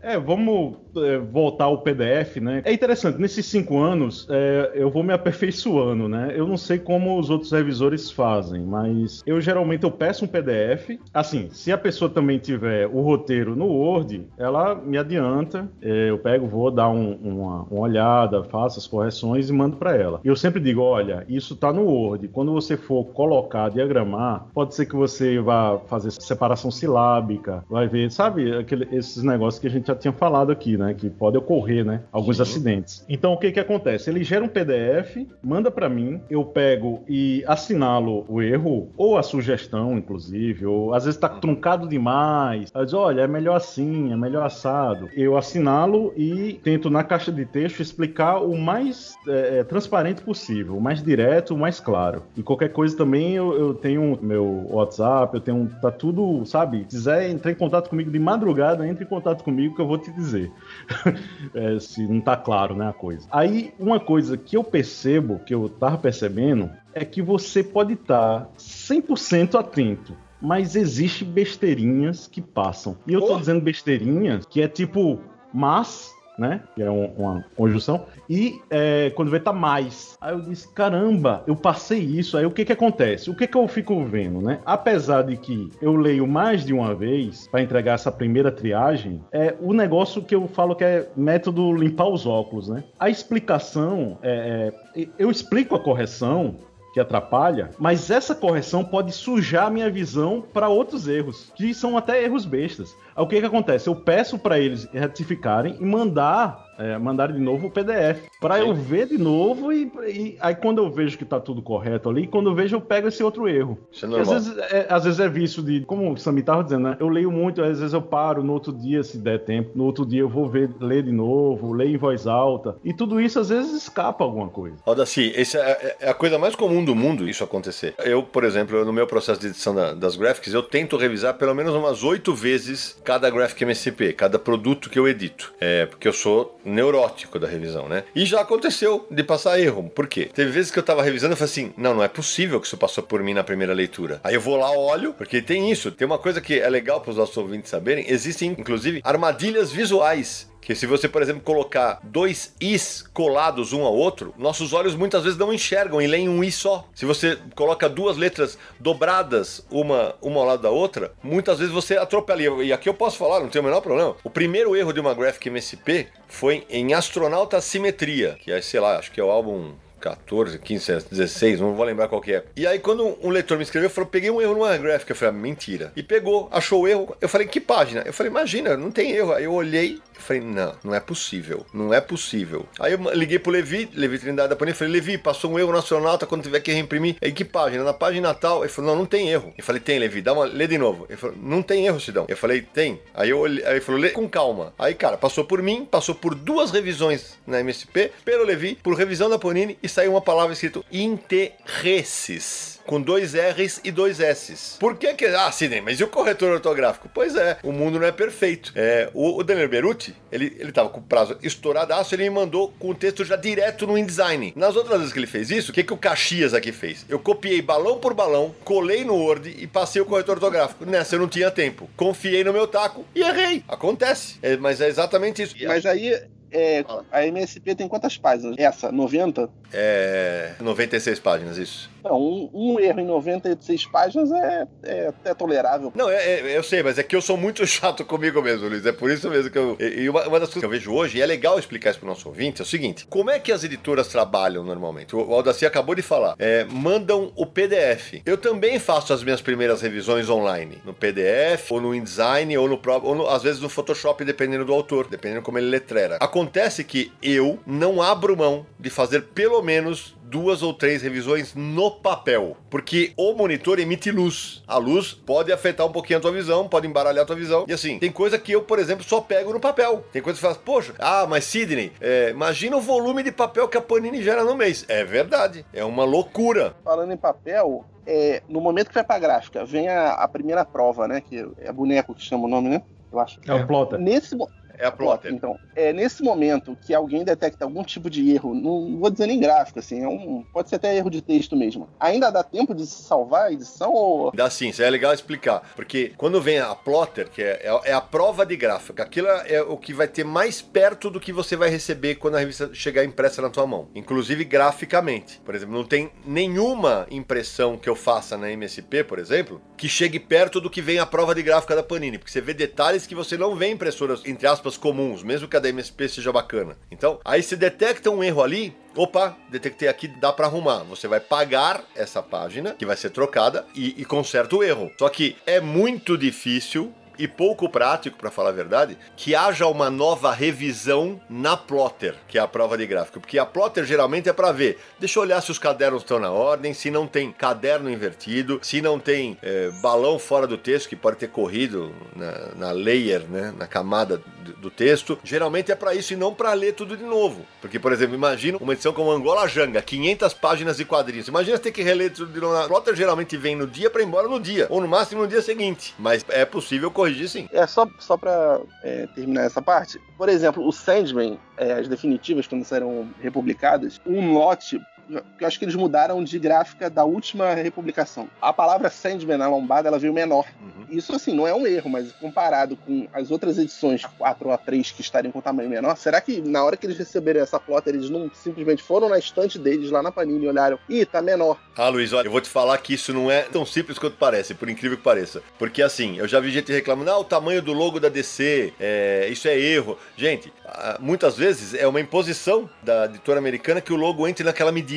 É, nesse caso, o que parece que realmente o tamanho da palavra Sandman entrou errada, só que ah, você fala, ah, vai lá na estante e olha. Eu, eu conheço a Panini. Não tem um lugar na Panini que você consiga ver todas as edições que eles publicaram. É gigante. Olha, olha o que eles publicam por mês. E, e eu, eu falo isso por mim por mim, Luiz, assim. É, o quarto álbum do astronauta, eu já eu vinha sempre, eu sempre checava a lombada, né? Aí, cara, na hora que veio a plotter, sabe aquele negócio? Eu tava, ah, beleza, tal. Até que um leitor me mandou. A palavra astronauta no astronauta entropia tá muito maior do que nos outros três álbuns. Por quê?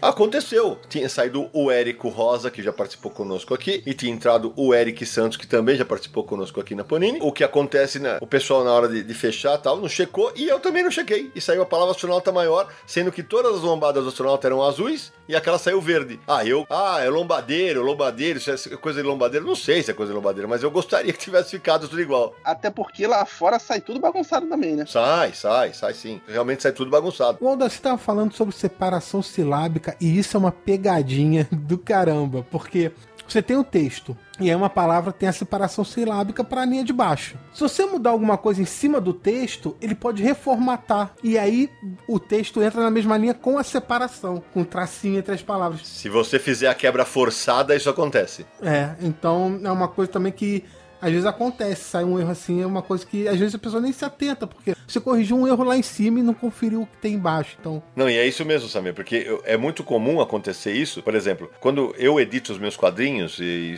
quem já fez o meu workshop sabe disso, os meus quadrinhos não têm infinização, porque como eu estou editando o texto original, eu dou um jeito de... não precisa, porque é comprovado que a, leitura dá uma truncada se tiver a infinização. Quando vem de fora, você não tem jeito, o balão tá daquele tamanho, a palavra tem que caber e você tem que quebrar o máximo possível para ficar na na forma do balão. E aí, além desses cuidados, tem algumas peculiaridades. Por exemplo, hoje, na, se você vai numa editora de livros, a efinização acontece assim. No final da linha tem a palavra pegada, vai? Então, PE, hífen, aí embaixo, gada, normal. Acontece que se a última palavra daquela linha for uma palavra que tem hífen, como por exemplo, um verbo ligado ao pronome oblíquo. Então tá lá, ligou-se, é, ligou, hífen, na linha de baixo, hífen C. Ou que se a última palavra da linha for uma palavra que tem hífen já arco-íris. Arco, hífen, na linha de baixo, hífen, íris. Isso em livros é normal. Em quadrinho eu não curto. Eu não curto que no balão de quadrinhos você use o hífen nas duas linhas. Mas há editoras que adotam. Por exemplo, a intrínseca. Para mim, isso não é um erro. A outra coisa que tem que tomar cuidado, por exemplo, isso já aconteceu há muitos anos, acho que antes de eu chegar na MSP, no gibi da Turma da Mônica. Separaram a palavra curioso e o cu ficou sozinho. e aí a piada tá pronta. Imagina que fosse persigam o cu. o curioso, sabe? Além disso, ah, é um erro. Não é um erro. É uma questão de. O balão é uma fala, né? A pessoa não fala é, pausadamente. Né? Isso né? mesmo, Luiz. Exatamente isso. Mas pode acontecer nos textos de extra, de introdução. Acontece também. Exatamente, acontece direto. Como a gente falou, Aí não é um erro de português, é um, é negócio do, do, editor, do revisor estarem atentos. Opa, aqui tem uma pegadinha, né? Por exemplo, Aquelas por exemplo. cacofonias. E isso que eu ia falar. Me foge qualquer uma cacofonia, mas recentemente você falou uma, né? É, é, é verdade, Aduci. Foi na edição 9, né, recém-lançada pela Devir de Saga. É um quadrinho espetacular. Não tem, tem um ou outro errinho de revisão, mas tem um erro de cacofonia que me pegou que é assim. Então, antes da minha mãe e meu pai meterem, eles prometeram um ao outro, pô, eles antes, antes da minha mãe e do meu pai meterem, né? Errado não tá, né? Não tá errado. É óbvio que não tá errado, mas gera uma cacofonia que, porra, parece antes, antes de meterem, né? Aí eu, aí eu, eu falei, é, esse é o tipo da coisa que o editor tem que estar atento, porque acontece direto, é latinha, né? É latinha, é latinha, né? Tem que haver esse tipo de cuidado, mas nem, nem todo editor toma esse cuidado, nem todo revisor tem essa manha ainda, mas é, é uma coisa que o mercado, o mercado vai acabar, espero, né? Vai acabar adquirindo com o tempo. Infelizmente, a gente é passivo de erro, né? Por exemplo, Recentemente teve o Grand Prix Metanoia, que é a HQ, a nova HQ do Luciano Salles, né? E, inclusive, ele colocou no Catarse a, a, o orçamento de revisão né? Vale lembrar. E ele, ele também é muito cri-cri com revisão. Aí, tanto que ele imprimiu a cópia, a, a, né? Imprimiu o gibi e pegou e disse: Olha, Daci, tá faltando aqui um, um, itálico. E o pior é que eu, eu gosto de pedir para os, os, os, autores me mandarem um PDF um pouco com uma, uma, resolução um pouco melhor, gastar o zoom. Eu gasto muito zoom pra ficar grande mesmo, para olhar, para ver se tá tudo ok, é se a cedilha tá ali no C, se tá tudo é ok. Isso. Eu deixei passar isso. Eu só, ele só, é, só pegou por causa que ele imprimiu. Aí eu disse, caramba, e é mesmo. Quando eu coloquei assim, eu disse, caramba, eu. E outra coisa também, ele me pediu para fazer o pós-fácil. Aí uhum. aquele negócio, né? É, eu, eu, tenho, eu, eu, tive uma carreira de seis anos é, no jornal impresso. No caso, é três, quatro textos por dia, de segunda a sexta, uhum. e fora os, os, plantões. Então o que acontece? A gente sempre faz os textos, a gente sempre revisa, a gente sempre lê de novo. E isso diariamente, né? E tanto Sim. que fica essa, essa obsessão. E texto meu é pior ainda. Eu disse, ó, oh, Luciano, a gente só tá eu e tu, aí tu lê também, vê se tem alguma coisa. Se tiver alguma dúvida, me pergunta. E eu li várias vezes, várias vezes. Na última vez que ele disse, ó, oh, manda esse PDF que hoje eu, eu, é, você vai mandar pra gráfica, tá lá é, culpa da máquina, que eu não sei como, não sei qual foi o programa que ele usa. O texto com X estava texto com S. Isso aqui, cara, é, mudou. O, o, programa mudou, fez um autocorrect lá e botou, trocou o X por S. É, eu disse, é caramba, eu quase que eu não ia ler de novo, porque eu já tinha lido tantas vezes que eu, na verdade, ia pegar outras coisas, assim, eu ia bater outras emendas. Mas é isso. Mas caramba, isso ia passar. E uma curiosidade, Adacig, é, isso é, realmente acontece. Uma curiosidade, eu, eu, até na época escrevi pro Luiz, aquele erro que eu falei do interesse, porque na, no meu workshop eu mostro os meus erros, eu não tenho o menor problema. Ele apareceu dois dias depois depois da página do Luiz. Eu falei, Luiz, alguém que fez o meu workshop te mandou. Ele, ele até ele deu risada. Eu falei, alguém, porque ele mandou exatamente os erros que eu mostro. E eu falei assim: ah, tá vendo? Alguém que foi fazer o meu workshop mandou pro Luiz. Eu falei, é, cara, não tem o menor problema, eu mostro. Foi um erro mesmo. Acontece mesmo. É aquele negócio, todo mundo erra. É, a máxima é, é, insistir no erro que é burrice, né? Isso que toda vez quando eu olho alguma coisa aí, eita, é, meia idade tem hífen. Aí eu pego né, o meu chicotezinho e fico, meia idade tem hífen. Eu é, vou é normal. chicoteando e tal. Uma coisa acho que a gente tem que deixar claro é o seguinte: veja, se acontecem erros mesmo com, com revisão, com editor tal. Agora, tem erros que podem ser evitados, por exemplo, como eu falei, o Cluk. É, é, tem uma editora, eu adoro a, o, o, editor de quem eu vou falar agora, que é o Junior DBM. O material da New Pop, do Osamu Tezuka, sai com muito erro, mas muito erro. Erro, erro tipo ao invés com Z, sabe? Acho que o Luiz até tem na página, né, Luiz? Ah, então, é, o Kimba, eu comprei na maior expectativa, né? Eu gosto muito da obra do Osamu Tezuka. Foi a primeira vez que eu também não leio tanto assim, né? Mas o, o, eu posto que o pessoal manda que eu desisti de ler a obra, eu, eu terminei no segundo volume, que eu não conseguia mais acompanhar a leitura de tanto erro que tinha. Eu não, não, não, não desenvolvia, sabe assim, eu, eu, teve um momento que eu tive um desprazer de ler tão grande que eu parei. Eu não sei se eu vou ler a terceira edição. Aí é complicado, né? Porque é um material clássico de um autor absolutamente relevante, que é o Osamu Tezuka, né? Então tem que ter cuidado, cara. Tem, tem que ter cuidado com todo o material. Imagina no material que é clássico, cara. É, é, é realmente fica o puxão de orelha mesmo, porque tem que, tem que contratar revisão, cara. Tem que contratar revisão. Se a gente fosse falar do outro lado, quem seria a editora de quadrinhos que mais capricha nesse fundamento de revisão hoje? Quem que vocês consideram que é a editora que lê e acaba até passando batido esse tipo de Pipoca problema? Porque... A Pipoca e Nanquim, inclusive quando eu pego o erro, eu aviso a eles e eles se preocupam. Uhum. Eu digo que o Daniel Lopes é, chegou para mim, é, eu disse, olha, é, Beast of Burdens tem uns errinhos aí. Aí quando foi é, imprimir, ele disse, olha, você se lembra daqueles errinhos? Eu disse, não, eu é. vou ler e vou te apontar. Ele disse, não, não, eu não não, não tem nenhum problema. Aí tanto que foi uns erros bem pontuais mesmo, sabe? Uns detalhes. E aquele negócio. No caso, não, são, não é um, um editor só, né? São três. Sim, então, praticamente passa pelos três. Por exemplo, é, eu revisei agora um quadrinho que vai ser lançado em dezembro, que todo mundo tá sabendo, mas eu não posso falar, mas é muito uhum. bom. e tem 535 páginas. Shadow! É que espirrei aqui.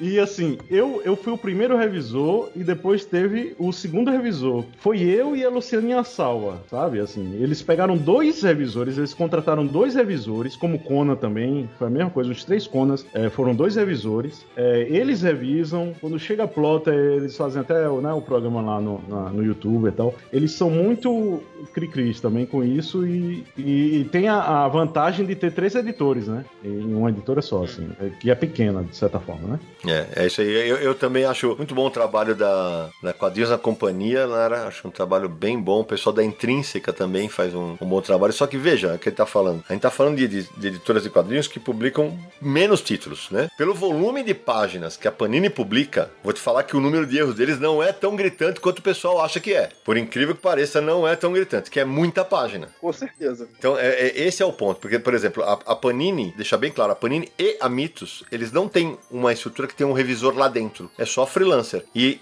Ao menos na Mitos eu sei dizer que a revisão é no PDF. Eu não sei se lá dentro depois tem uma no papel. Ah, o pessoal que faz a revisão, o revisor mesmo, entrega no PDF. Agora eu não abro mão da revisão no papel. A Panini publica mais de 100 títulos por mês, vai desde revista de 48 páginas até encadernados de 500. Então, Exatamente. é muita coisa. Por aí, o cara. volume é muito grande, então realmente acaba passando mais. E pra quem acha, não, mas a Panini é rica, tal", as equipes são muito reduzidas. Deve ter em média, sei lá, cinco, no máximo seis editores é, na Mitos e acho que menos que isso ainda na própria Panini. Quer dizer, é um volume de material enorme, os caras não conseguem revisar mais de uma vez, tem que ser aquele um negócio muito assertivo. Então por isso que eu falo, os erros que eu não perdoo são aqueles que, pô, beleza, o que o corretor ortográfico pegaria. Pra mim esse é o erro que eu não perdoo porque é, é durante a produção que daria pra pegar. Agora, ah, tem erro que, que acontece, tá, gente? É, você tá fazendo a revisão lá no, você tá lendo no, no InDesign e tal, você tecla um negócio errado, bota, ah, ficam dois As, sabe? Você apertou um pouco a mais. Isso acontece. E aí você só vai, aí você só vai pegar na revisão mesmo no PDF ou no impresso no papel, né? Um exemplo interessante é, tá lá na biografia do Bill Finger, da editora Script. É, tem lá nos extras os fora da lei. Inclusive, quando eles foram né, dizer, olha, a última revisão, aí é, o diagramador pegou e disse, olha, tá errado, é os fora da lei. Aí eu disse, olha, o leitor vai pensar que tá errado, mas fora Tá da lei certo. é um termo invariável. A primeira palavra é um advérbio, né? E a segunda tá ligada por preposição, que também se torna invariável. É aí. Aí é os fora da lei. Vão esculhambar? Vão. Vão achar que tá errado? Não, Vão. vão, mas tá certo, né? Outra coisa, por exemplo, o todo poderosa, né? Ah, Sim. a toda poderosa, Marvel. É Não, não. todo poderosa. Que aí é o advérbio de intensidade, que é invariável, né? E, e é ser feminino e ser plural. Então é todo Exatamente. poderosa. é muito. Exato. Às vezes tem esse negócio chato que você pensa que é um erro e quando vê não é um erro. É. Outro dia eu tive um problema com. Tudo bem que hoje isso é aceitável. E quando eu falo do corretor ortográfico, eu lembro muito bem que eu estava fazendo uma matéria nos anos 90 para super interessante e eu escrevi o superlativo da palavra sério. Escrevi seríssimo. E o Word parou, porque ele me indicava que o, o- o correto era seriíssimo, com dois i's. O primeiro i com pingo, o segundo i com acento. E eu, na minha infinita sabedoria, mandei adicionar o meu. E eu tava errado. Hoje até aceitam os dois. Mas o correto, originalmente, é seriíssimo, com dois i's. E ainda tem isso, né? É- é Esse negócio de dizer, olha, é- é, às vezes tem estudiosos que aceitam e tem estudiosos que, quando a gente vai pesquisar, porque é aquele negócio, o pessoal pensa que a gente já sabe de tudo. Mas Não. nem tudo. Às vezes até a gente pega e diz, essa palavra tá certa, mas eu vou atrás. A gente tava falando de volume, eu, eu tinha curiosidade, que aí no caso a gente tá falando de quadrinhos, né? Uhum. Livros normais, assim, livros de só texto, também teriam a mesma quantidade de editores, porque assim, como é um livro que só é é texto, né? Deve ter muito mais, então talvez seja. Que eu particularmente leio, lia, né? Hoje não leio tanto, mas raramente encontrava erros. Então a- os revisores são melhores, tem mais revisores, são, é menos trabalho que eles têm, o prazo é maior. Olha, eu já trabalho com editora de livro, Luiz. O que eu posso dizer é o seguinte: há sim uma programação de prazo maior, porque é, ah, ok, o volume de texto é gigantesco, mas eles têm uma preocupação que é: o tradutor é uma pessoa, o preparador é outra, o revisor é outra e o editor é outra. Editoras de livro, muito raramente vai acontecer o que acontece em quadrinho de o editor às vezes traduz e edita, manda para revisor e ainda faz a última leitura. Geralmente isso não acontece em livros. Em livros geralmente há todas as figuras separadas, o que acaba evidentemente ajudando a, a pegar, porque ninguém fica absolutamente viciado na leitura, né?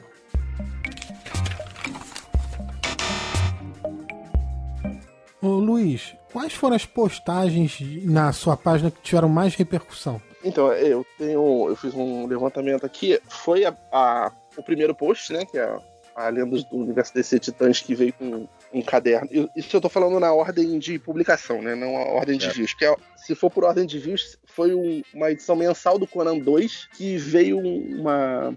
A fogueirinha, que é da, era da edição 1. Sim. Eles, eles simplesmente pegaram o logotipo do Conan e não, não editaram. Pra quem não sabe, esse erro tá na capa e foi um erro gráfico. Então, ele teve 13 mil envolvimentos naquele é, curtidas, compartilhamentos, comentários e tal, que é o dobro da segunda colocada, que foi o, o post do- dos primeiros erros do Conan. Aí depois veio essa Titãs que eu tava falando, os primeiros erros do Sandman, porque, se eu não me engano, eu postei no dia seguinte outros erros que acabaram sendo encontrados posteriormente. É uma, um erro da do Universo da Mulher Maravilha número 4, tem inclusive um Predra, Esse tá no meu workshop. é, isso aí é complicado, né? É um Berserk 29 que praticamente todo o final, todo o caderno final é, tá em branco. Nossa. Primeira publicação que saiu do Homem-Aranha Definitiva, né? Que tinha aquele famoso em chamas que não estava em chamas, estava apagado. É um erro da, de Batman Veneno, que o nome da letrista estava errado. Aí é realmente complicado, né? O, o erro do próprio nome dele está É. é, um Dragon Ball Super 3, que aí esse erro foi em, em fevereiro. Aqui, pelos comentários que as pessoas fizeram, caiu um mito de que não havia erro de revisão de texto em mangás da Panini. Isso era uma lenda que existia. Existem, existem sim. Pouquíssimos são enviados à página. Acho que os 34, 35 erros que tem de mangá da Panini são basicamente de é, gráfico, impressão, e É porque possivelmente o teu leitor é um cara mais focado em super-herói, né? Certamente. provavelmente. Como eu não consigo comparar pra dizer se aquilo é um erro mesmo, pode ser fake também, né? A pessoa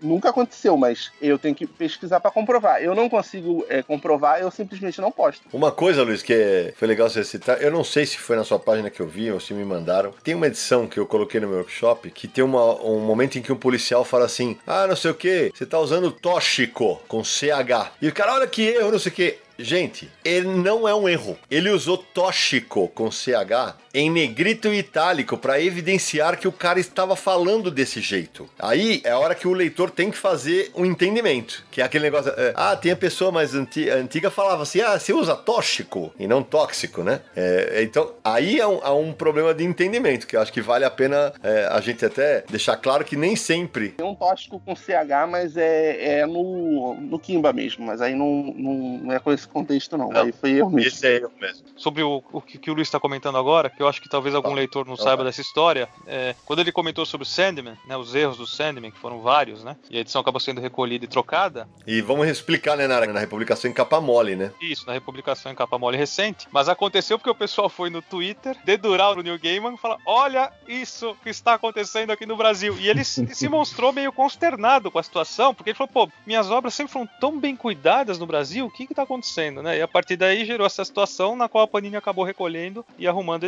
edição, porque o leitor da Vertigo, ele é, é outro público, né, e faz sentido ser mais é, cri-cri com esse tipo de coisa. É, isso, inclusive, gerou uma mudança no editorial da Panini. A pessoa acabou sendo demitida. É, agora, deixa eu falar uma coisa. É, evidentemente, no Confins do Universo, a gente não passa pano, não. Luiz, sabe, eu vou te falar que o nome da tua página sempre me incomodou. Porque eu, pra mim, seria todo dia um erro diferente nos quadrinhos. Por que, que você deixa todo dia um erro nos quadrinhos diferente? É, eu acho que, bom, a- além do proposital, né, ser, é, um- é porque o padrão de todo dia alguma coisa, alguma coisa diferente, sempre termina com diferente em páginas do Facebook de diversos assuntos. Eu quis manter esse padrão. Ah, Aproveitou que essa frase inteira estaria estranha, né? Então Uhum. foi proposital, sim. então é meio que um meme. Mas agora eu quero saber se essa aqui foi proposital. Na tua imagem do Facebook, que tem o Tocha Humana voando com o título, tem dois espaços entre quadrinhos e diferente.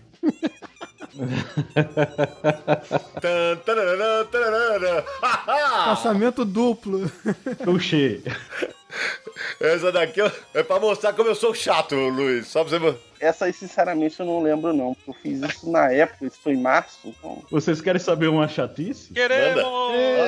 No Drácula do Roy Thomas e do Mike Mignola. Um abraço pra Sérgio Codespot, o fã número um do Mignola, que é, né? É, que é baseado no, no filme do Coppola de 1992, né? Que é o, o- foi lançado pela Mino. Tem uma sequência no qual o Van Helsing exorciza os caixões lá que estão com a areia de. Aí ele fala em latim, que é uma língua morta. Ok. Eu. Eu fui atrás. O que, que ele tá falando? Aí eu descobri que era um livro de exorcismo oficial do Vaticano. Uau. Peguei mais de uma versão, inclusive eu peguei é, algumas traduções que tá na- no livro Os Demônios e Loudun, que é do, o- do Huxley. Peguei o dicionário do- de latim para português e é, eu fui começar a pesquisar e fui batendo cada palavra e cada expressão. Tinha variáveis que podiam ser traduzidas de forma diferente, né? É, tinha, por exemplo, é, no livro em versões diferentes, tinha Jesus e tinha Jesus, por exemplo. Jesus conhece mesmo tinha Jesus, aí tudo bem, então isso não é erro. Aí eu vi que algumas palavras que não, não foram digitadas corretamente pela editora original lá nos Estados Unidos, e eu encontrei três erros na ocasião. Aí vocês perguntam, para quê? Eu digo, não sei, mas a versão nacional da Mino tem um latim impecável.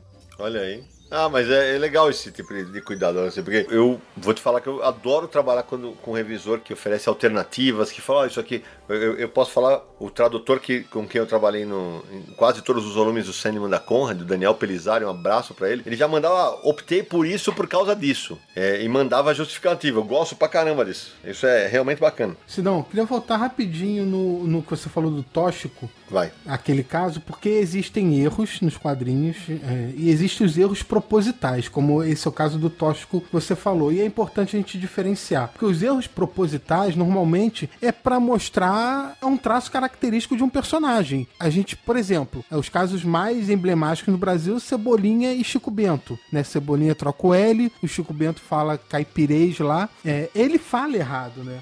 Então, quando você, você pode usar os termos escrito errado para mostrar o personagem falando errado, seja por nível de educação, seja.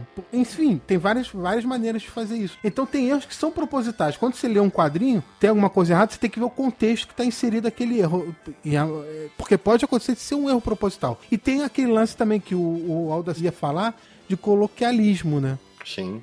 Que é a mesma coisa, maneira de nordestino falar, por exemplo, gírias, tudo isso inserido no contexto. Um dos próximos quadrinhos da Pipoca Nankin é o álbum do Jefferson Costa, que é o Roseira, Medalha, Engenho e Outras Histórias, do Jefferson Costa, desenhista do, do Jeremias Pelle, né? É, ele me pediu para fazer uma frase e eu só escrevo se eu leio e gosto, né? De um prefácio, sempre assim. Ele teve uma opção nos balões de texto ousadíssima para mim, porque ele conta, vai contar a história dos pais dele, e eles são nordestinos, e ele usa nos balões o jeito que os pais e os avós falavam. Cara, é impressionante. Eu falei, falei, ó, você vai desafiar o leitor. Você vai desafiar o leitor porque tem, ele contrai palavras usando o apóstrofo é, que vai deixar o leitor. Peraí, o que, que ele quis falar? Mas ficou, para mim, sensacional. Ah, eu, eu tô arrepiado aqui. Eu revisei, né, esse material pro, pro uhum. Pipoque Nankin. Rapaz, é de uma musicalidade uhum. que é, sabe, tem uma senhorinha que ele baseia, se não me engano, na avó do, dele, né, do Jefferson. Isso. isso. Que ela fala, é um menino que esqueceu. Um menino é. que esqueceu daquela noite. Olha isso, amigo. Quer dizer, um menino é. nunca esqueceu esqueceu daquela noite, né? É um menino que esqueceu daquela noite. Tá escrito M-I-N-I-N apóstrofo. Não tem o O. E o U não é um menino, é, é um menino, né? É um é. menino. É o menino, cara, é, é um erro proposital. É um, uma raiz fortalecida para o Nordeste, para a língua portuguesa mesmo em si. E eu digo a você, a pessoa pensa, ah, isso aí é tranquilo revisar, você pega e coloca aí, tá tranquilo. Eu elaborei um glossário para cada expressão, para padronizar. Mas, é, é, já que a do Jefferson em si foi muito além, né? Eu percebi que, por exemplo, os mais velhos falam trabalhando, é, trabalhando, ele fala trabalhando, se, a, engole o D. E as crianças falam trabalhando. Aí eu disse, eu vou manter isso porque as crianças estão se alfabetizando tal. Aí talvez tenha isso tal. E não só isso, eu peguei, eu esquematizei um vocabulário individual de cada personagem, porque tinha a avó que essa coisa mais cantada, tinha um pai que era bem mais chucro, tinha um adulto que, né, que era mais um meio termo, tinha criança que era um pouco mais aprumada. Então, se você for ver aqui, tem vários vários, é, é, várias caixas de textos aqui que eu, eu peguei coloquei glossários e disse para cada um personagem. Então, é. para bater tudo isso, o fazer, para fazer fazer, com, né? É. O fazer, ele não, eles nunca puxam um R. É, com circunflexo. E fora isso, tem a vivência do próprio autor. Aí o que, que, acontece? Na primeira triagem, eu mandei e disse: olha, vê se ele aceita. Se ele não aceitou, eu pego e na segunda eu vou respeitar isso e vou atrás de ver se está tudo ok. Quer dizer, é muito mais complicado o, o regionalismo colocalismo. É, a Salseirada, que é do Al Stefano também, que é um, uma, uma HQ independente, também tem muito disso. Tem o que, que eu, em vez do que, é QI. É. QI, sabe? É, é, e você pega e faz glossários para fazer um, uma, uma certa padronização, mas ao mesmo tempo respeitar cada fala. É bem interessante. É isso aí. Ô Luiz, me fala uma coisa. É, nesse tempo todo que você criou tua página, é, você chegou a receber mensagem de editores reclamando do trabalho? Não, de, de nenhuma editora, não. Não tive resposta de nenhuma editora sobre esse tipo de assim, feedback deles, né? Nem eu entrei em contato com eles, nem eles entraram em contato comigo. Mas que você é comentado nas editoras, isso eu posso dizer. Aliás, eu acompanho a página, não com a mesma frequência do Odaci, mas eu acompanho, e eu acho de verdade que não, apesar de, ah, não, tem erro que é antigo e tal, e as pessoas estão fazendo a, a, leitura de que o erro é atual, é, eu acho que o erro contextualizado, mostrando que o erro, mostrando quando ele aconteceu tal, eu acho que de verdade não, não há problema algum. Eu acho que é uma espécie de puxão de orelha que o leitor tá dando, e não vejo, não vejo problema nisso. Mas teve uma vez, uma, uma coisa que foi postada na tua página que me incomodou, no dia 23 de maio, que vocês postaram uma imagem que acho que o cara que te mandou, que era uma, uma resposta da loja da Panini. E aí o atendente da Panini escreveu assim: Olá, Rômulo, estamos realizando as últimas sem assento, pois em breve vamos vir com novidades ok. E aí tirou-se sarro da, da, pessoa que no atendimento cliente da Panini. Aqui de verdade não curti, porque é o seguinte: quem faz o atendimento da loja Panini não é um funcionário da Panini, é uma empresa contratada, e eu, eu posso falar isso porque eu sei que a Panini não tem essa estrutura, é, e achei que não meio desnecessário expor uma pessoa que possivelmente não tem o grau de estudo que os editores da Panini vão ter e tal. Dessa vez eu não curti, só para deixar registrado aqui. Mas assim, é, é, é, postado erro da, da loja, erro da Facebook. Eu acho que foi a única vez que se postou comentário de, da página do Facebook. Eu acho que foi a única vez mesmo. Por isso que eu falei, deixa eu abrir as claras com isso, porque eu acho, essa eu não curti, mas acho que o resto do trabalho eu acho muito válido que aponte isso. Por exemplo, o Naranjo falou no começo, Luiz, um erro que eu sei que você apontou, que foi o segrego, né, Naranjo? Que foi. É no título. É isso, Naranjo? No título da história do Conan? Título da história, né? E quando isso acontece, chama atenção demais, né? Mas em que edição foi isso, Luiz? Quando são vários contos curtos, né? Se eu não me engano, é a última história do primeiro volume. Mas isso a gente tá falando do volume encadernado, aquele que saiu da Salvati. É, da coleção Espada Selvagem de Conan. Só para deixar claro, tá escrito segrego no lugar de segredo. É. Ficou estranho. E aí, gente, para quem tá nos ouvindo, esse é um erro que o corretor ortográfico não pega, porque segrego do verbo segregar existe. Então, e, e note, eu tô aqui no teclado, o D e o G não estão tão perto, tem o F entre eles. Foi revisão mesmo. Será que foi a sugestão do Word, não? Ah, acho que não, Luiz. Segrego não. Foi um erro de digitação em que infelizmente passou. É, e como a Sidão já tinha reforçado, o que mais está embaixo do seu nariz pode uhum. passar. Uhum. Porque, por exemplo, eu tenho um medo muito grande com lombada e com o título, e mesmo aqueles títulos que você vê que é uma imagem, que não é um. um não tá, né, editável. Sim. Porque mesmo assim eu vou ler. Eu vou ler na, na página de rosto, eu vou ler na, na lombada. Porque pode ser que aconteça o, o Reazela, né? Que é a realeza lá. Que... É, isso é um erro que aconteceu no, no encadenado da Panini. A Liga da Justiça, que é, né? Ficou, tirou um I, né? Se eu não me engano. Não, tirou o T. Saiu Liga da Justiça. É, isso. É. Aí tanto que é, o, vale também informar, né? Ou divulgar para os leitores que numa segunda tiragem foi corrigido, né? Não sei a, é, a Reazela se teve uma segunda tiragem, mas Liga da Justiça, Liga da Justiça teve uma segunda tiragem e foi corrigido. Esse é um ponto interessante, olha assim, quando tem uma nova tiragem e é corrigido, beleza. Para mim é, foi feito o trabalho do editor e do revisor. Agora, por exemplo, o dia que eu descobri que a Crise das Infinitas Terras, edição definitiva, foi reimpressa com os erros que a gente apontou no Confins do Universo, cara, essa eu fiquei brabo, bicho. Porque tinha muito erro de revisão. Coloca o Chaves aí, né? 13 pessoas enganadas. Eu peguei, eu não comprei o primeiro, é, porque eu tinha escutado o Confins do Universo. Eu vi vários erros, né? E tudo mais. Eu ouvi. E quando saiu a segunda tiragem, eu disse: opa, legal, vou pegar sem os erros. Aí o que, que eu fiz? Eu fui atrás do, do Confins, eu fui, peguei a, a, sequência que vocês falam e fui bater, né? Que vocês falam página e, e o, o, quadro e tal. Aí quando eu vejo, tá lá. Aí eu, eita, não, não acredito não. Aí, né?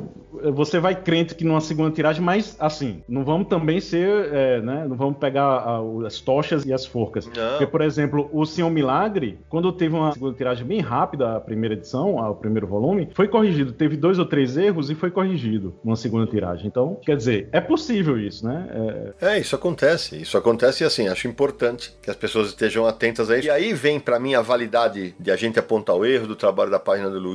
Porque assim, veja, seriam corrigidos se não tivesse sido apontados? Talvez não. Às vezes até apontando não é corrigido, então acho que é por isso que vale tanto.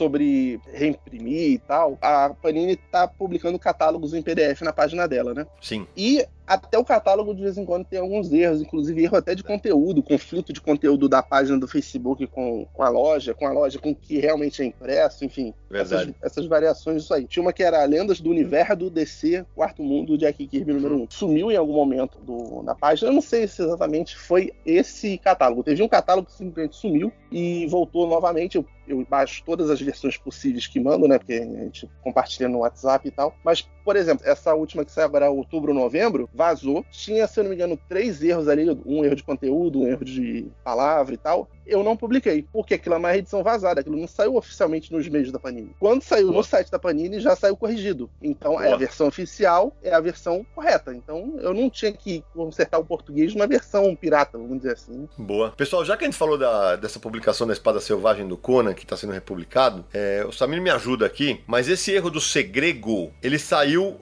na edição de teste da Salvati, não é isso? É, vamos explicar como é que essa coleção foi lançada, né, Sidão? Essa coleção ia sair pela, pela Salvati. E sempre quando tem uma coleção desse tipo, primeiro se faz uma fase de testes. Quem já explicou aqui, aqui, até em outro episódio como funciona a fase de teste para ver a aceitação do material e tal. Então, primeiro a Salvati fez uma tiragem para a fase de teste. Inclusive, nessa fase de teste a impressão tá mais clara, não sei por qual motivo. Enfim, foi vendida. A coleção recebeu o aval, foi aprovada e começou o lançamento da versão final da coleção, inclusive com assinatura. Só que nenhum volume chegou nas bancas dessa versão final. Entretanto, a Salvat mandou algumas edições para quem tinha assinado a coleção no site. Um deles é nosso colaborador, já participou conosco aqui, o Yuri Costa, que foi quem nos deu essa informação. Exato. Inclusive, a impressão tá melhor nessa versão final da coleção. Ele mandou foto comparando a versão de teste, versão final e tal. Mas é, a Salvat decidiu cancelar a coleção do Conan, parou de mandar para os assinantes, não mandou nenhuma edição para a banca, estornou o valor para os assinantes e cancelou. Assim como cancelou também da Marvel Marvel e Tex, tá retomando agora o Tex. E aí, esse ano, veio a notícia de que essa coleção voltaria e seria pela Panini. E a Panini lançou a coleção, já tá no quinto volume nas bancas, tem assinatura no site, tudo. Mas a Salvat fez uma tiragem para enviar para as bancas e para os assinantes. Essas primeiras edições que a Panini tá lançando, eu não sei se é essa tiragem da Salvat ou se é um misto da tiragem da Salvat com uma tiragem nova, aí eu não sei dizer. Mas o erro tá reproduzido em todas as versões. Aí lascou, né, gente? Aí lascou, porque aí denota que faltou leitura,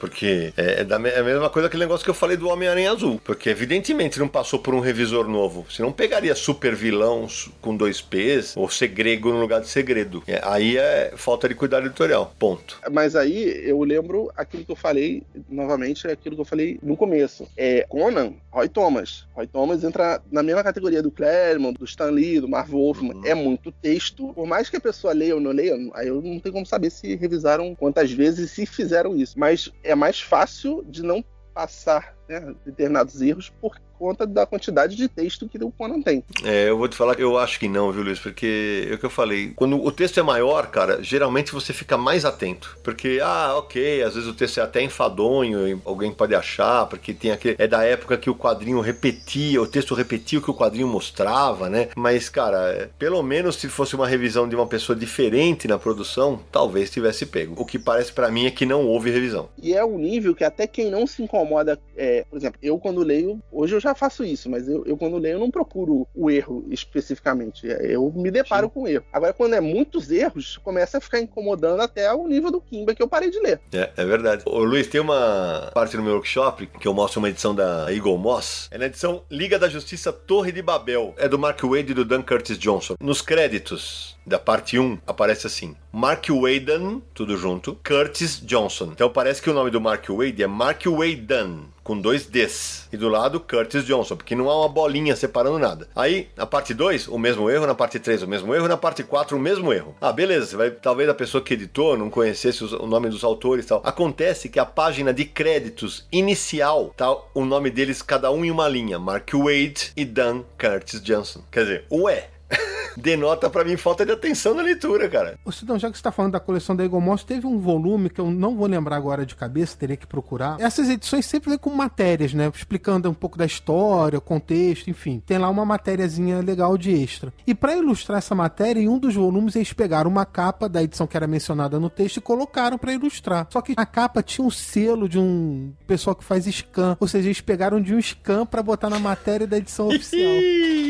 Elaiá, viu? E tem também, né, lembrar também que tem aquela persistência no erro, né? É, por exemplo, que eu vou me lembrar agora, é o A Ordem Mágica, que tem uma passagem que eles citam o é, Crime e Castigo, né? Do Dostoiévski. Putz, pode crer. Só que o personagem não fala Dostoiévski, fala Tolstói, que é do Guerra e Paz. Quer dizer, errou os autores russos, né? Quer dizer, tava no original e persistiu o erro ali, né? O cara, um, um, que sabe o mínimo de literatura né, mundial clássica, iria saber que Crime e Castigo é do Dostoiévski e Guerra e Paz é do Tolstói. O erro foi do Mark Miller no original. Típico ele errar isso, né? Mark Miller. e aqui não se pegou. O, o pessoal aqui da Panini acabou não pegando. Eu acho que o material foi produzido na Panini e não na Mitos. Então por isso que eu, eu mencionei que o pessoal da Panini não pegou. Tenho que checar. Se alguém tiver essa edição, puder checar, agradeço.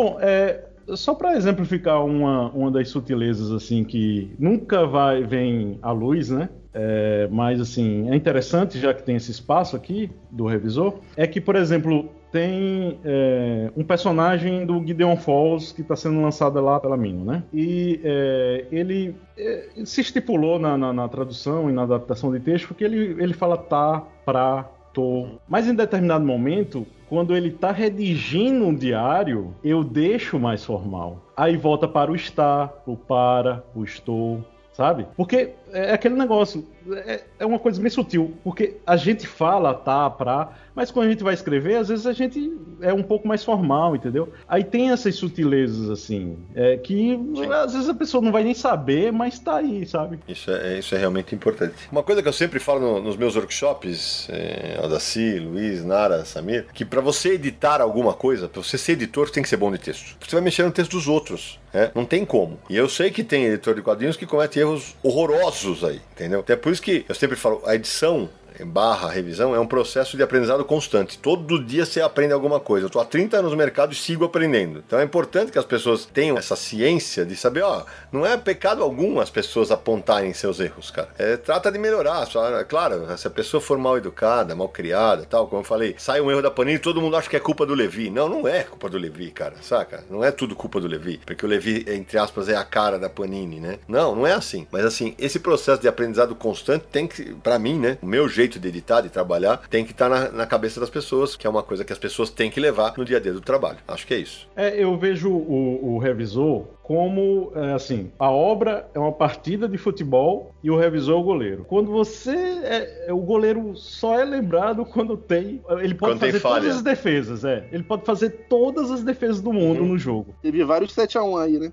é, teve. Inclusive, por exemplo, é, eu mesmo tive no começo da carreira, da minha carreira, teve uns até que tá aí na, na página lá do Luiz e tal. Mas assim, tá o meu nome lá, entendeu? É, o goleiro é o Júnior, não, não tem isso. É, é isso.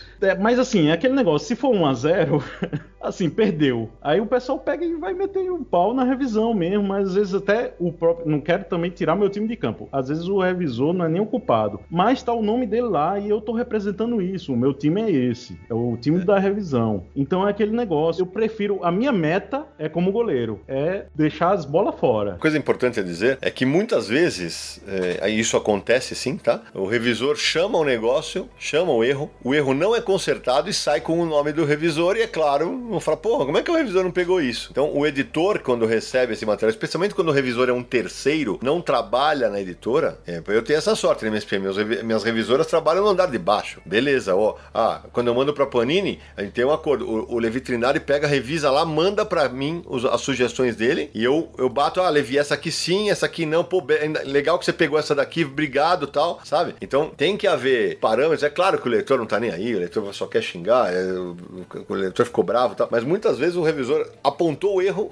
e ele não foi consertado. Como também tem, evidentemente, tem o caso contrário, né?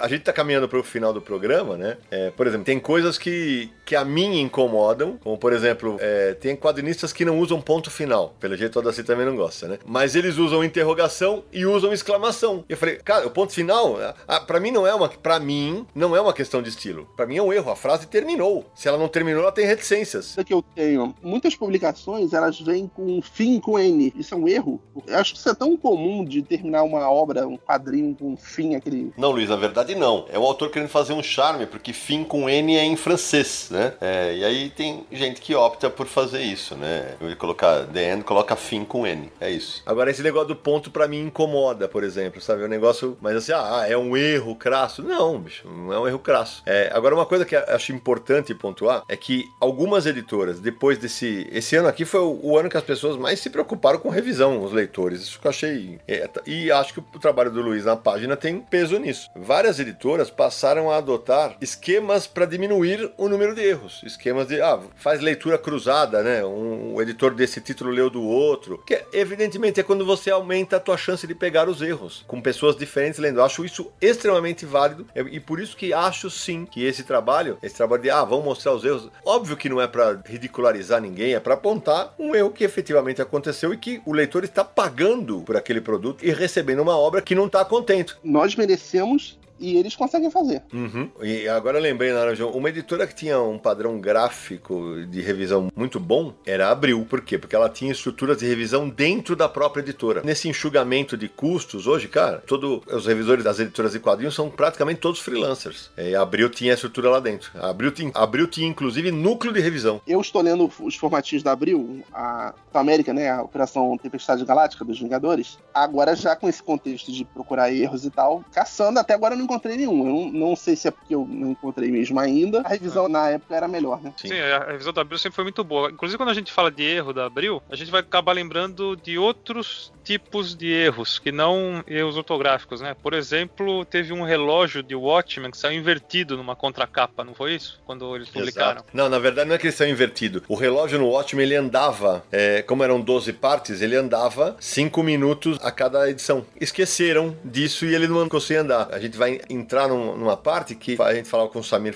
enquanto a gente gravava o segundo bloco, é, fora do ar, que, ah, mas esses erros também, esses erros não são de revisão. São, é uma revisão que você faz, é um erro de edição e que você tem que revisar checando o original, né, Samir? Tem outras coisas desse gênero. É, a gente, nesse episódio, a gente se concentrou no texto, né? Revisão de texto, produção de texto. Mas editar e produzir um quadrinho vai além do texto, né? Você tem toda a parte gráfica, diagramação, os retoques que são feitos na história. É, e tem casos até que nem são dentro da editora. Pode acontecer erros na gráfica, como inversão de página, inversão de caderno, Sim. na hora de cadernar a edição. Então, isso tudo, depois quando você recebe a edição final para conferir, é, tem que ver tudo isso. Então, é, tem muitos casos que é um quadro que está errado, é uma arte que está errada, como no caso do relógio que você falou, ah, deu uma confusão na gráfica. Tem casos que a gráfica teve que pagar uma nova tiragem do bolso, porque foi um erro da gráfica, não foi da editora. Eu lembro quando a Panini reimprimiu o Batman Cavaleiro das Trevas edição definitiva para uma Bienal, chegou uma página inteira sem os balões. E foi na China a impressão. A China pagou toda a impressão de novo, porque o original deles estava certo. Então,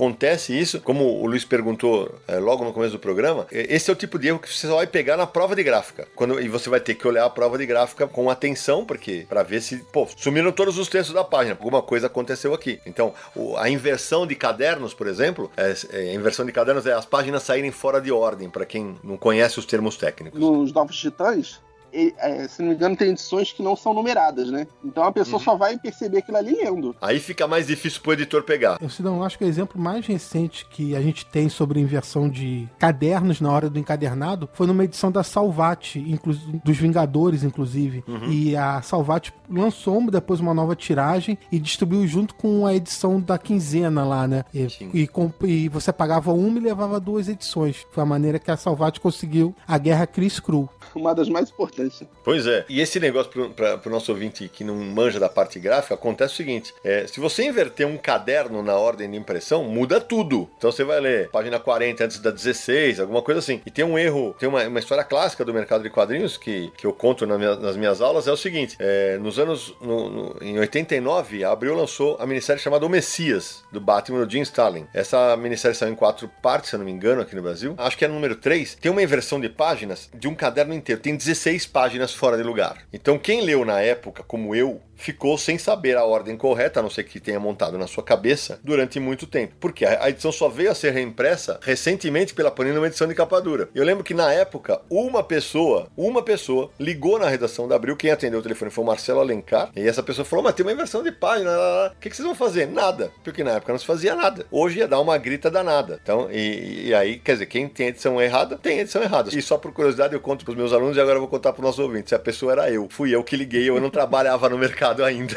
Eu era só um leitor, eu era um leitor jornalista e eu que peguei essa edição. Se não, só para explicar esses lances de caderno, quem estiver nos ouvindo pode pegar qualquer edição aí mais grossa, seja capa dura ou capa cartonada, e olhar na, por cima, né, na, na lombada, vai ver que a edição é formada por vários trechos de folhas, né? Que elas são coladas juntas depois na lombada. É, são caderninhos. Então, é, são caderninhos. Então você tem que botar esses caderninhos na ordem certa. Se na hora a gráfica, por algum motivo, inverter um desses cadernos, a leitura foge da ordem. E você vai ler ela errada. É isso que acontece. E para o nosso ouvinte entender, mesmo nas revistas mensais, em que é com grampo e você não vê esses caderninhos, é você porque tá uma, uma página dupla de, em cima da outra, né? Se você inverter o, a, a ordem de impressão dos cadernos, porque há uma ordem de impressão, você troca tudo. Então, por exemplo, a página 3, ela tá na, na mesma página, se numa, numa edição de 96 páginas, ela é impressa, se você abri-la, ela é impressa junto com a 96, que é a última página, se você abrir a tua revista. Então, é, não é tão fácil de explicar sem mostrar a imagem, né? Mas acho que dá pro nosso ouvinte ter uma ideia. Fica parecendo aqueles livros de RPG. Vá para a página tal, volte para a página tal. Pra quem é leitor mais antigo, e que hoje não acontece mais isso, mas por exemplo, você pegava a revista Heavy Metal no Brasil, a, você vinha numa edição colorida, chegava na página 9, é, ou página 8, continua na página 72. Por quê? Porque essas revistas tinham cadernos em preto e branco, em que a impressão é uma cor só e paga mais barato, e um ou dois cadernos coloridos. É, ela era exatamente nesse sistema de grampo que eu falei, as páginas coloridas ficavam no começo e no final, que é um caderno. E é por isso que continuava lá pra frente. É pro nosso ouvinte entender que, o, o porquê isso acontecia.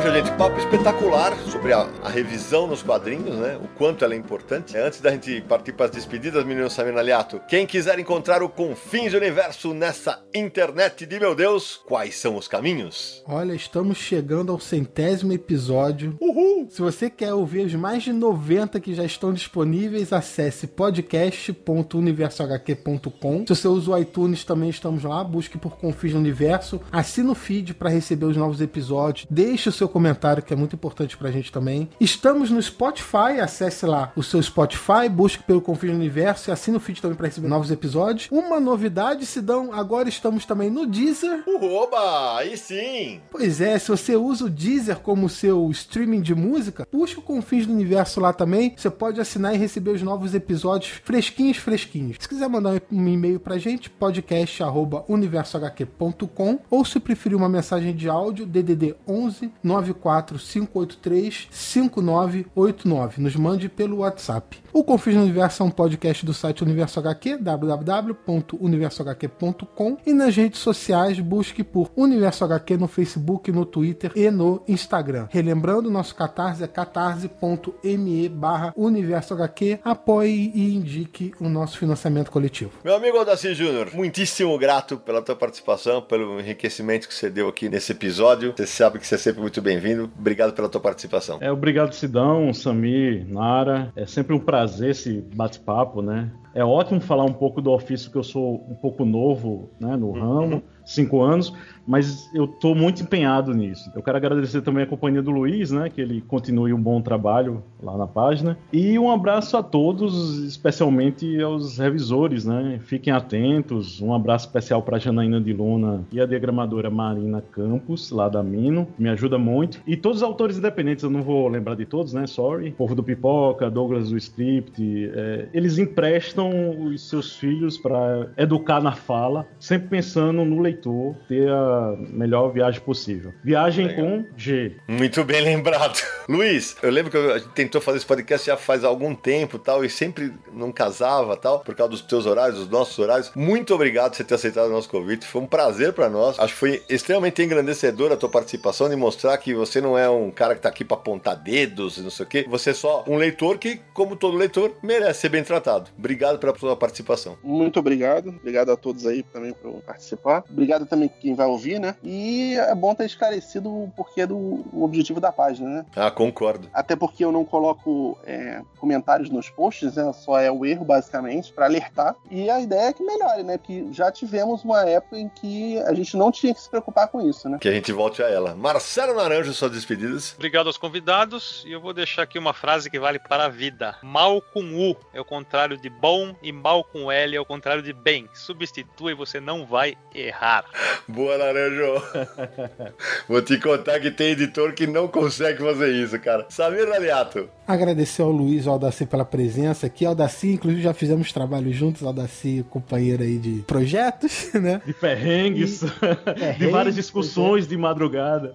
Oh, as discussões são bravas. E também, né, é, espero que a gente tenha passado um pouco pro leitor também como é que é o perfil de, um, de, um, é, de uma produção de um quadrinho, né? Que uhum. às vezes nem é tão simples quanto parece. Botar um pouco mais desse contexto, como funciona tratar o texto, produzir o quadrinho em suas várias etapas, né? Muita gente às vezes não sabe como que funciona. Talvez um dia a gente faça um episódio sobre isso, pode ser legal também. A gente se focou muito em revisão aqui nesse episódio. Espero que curtam o programa. O Samir falou um negócio interessante que, porque tem muito ouvinte que pede para mim para que a gente faça programa sobre a produção de quadrinhos. Esse aqui é o primeiro que a gente faz. Vamos ver qual vai ser a, reação dos ouvintes. Mandem para nós as suas opiniões. É, quem sabe a gente não desvenda outras, outras etapas da produção de quadrinhos no Brasil. Bom, eu agradeço demais ao Luiz, ao Daci, Samir Naranjo, todo mundo que nos apoia e me despeço desejando que as editoras que publicam quadrinhos no Brasil tratem melhor a língua portuguesa. Afinal, ela não merece sofrer como vem sofrendo nos últimos tempos. E a gente se encontra no próximo episódio de Confins do Universo.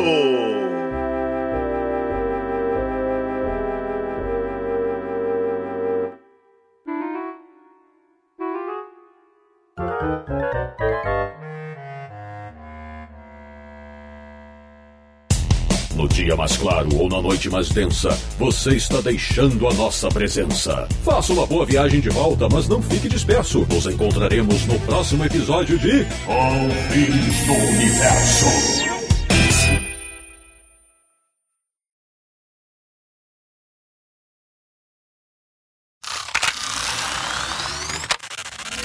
Alguma das recompensas que a gente tem programado é sorteio de quadrinhos regularmente programadas, já bota no extra de revisão. É a revisão da revisão. Aqui é online, aqui é online, Luiz.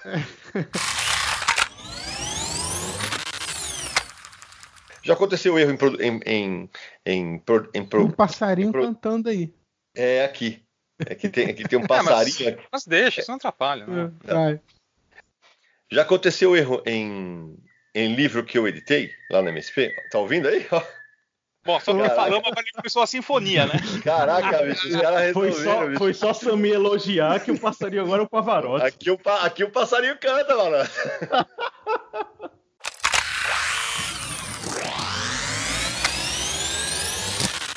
tem uma sequência no qual o Van Helsing exorciza os caixões lá que estão com a areia de, né, da, da Pensilvânia, lá do, do Conde Drácula. Da Pensilvânia? Não, da Transilvânia. Ah, né? bom, é. eu ia falar. Tá o Drácula mudou de lugar, mas tudo bem, vai. Revisão, revisão, de novo.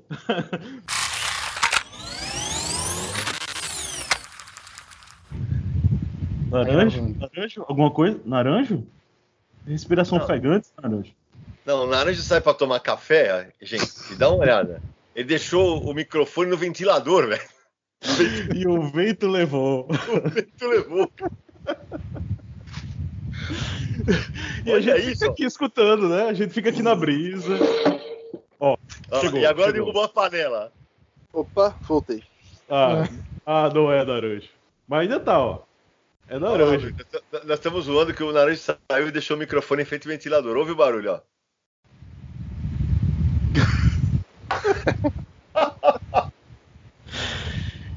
Caramba. Ainda bem que não é de lapela, né? Ele foi lá urinar, aí fazia igual o cor que a polícia vê aí, né? O cara lá, ó, ó, faz um peidinho.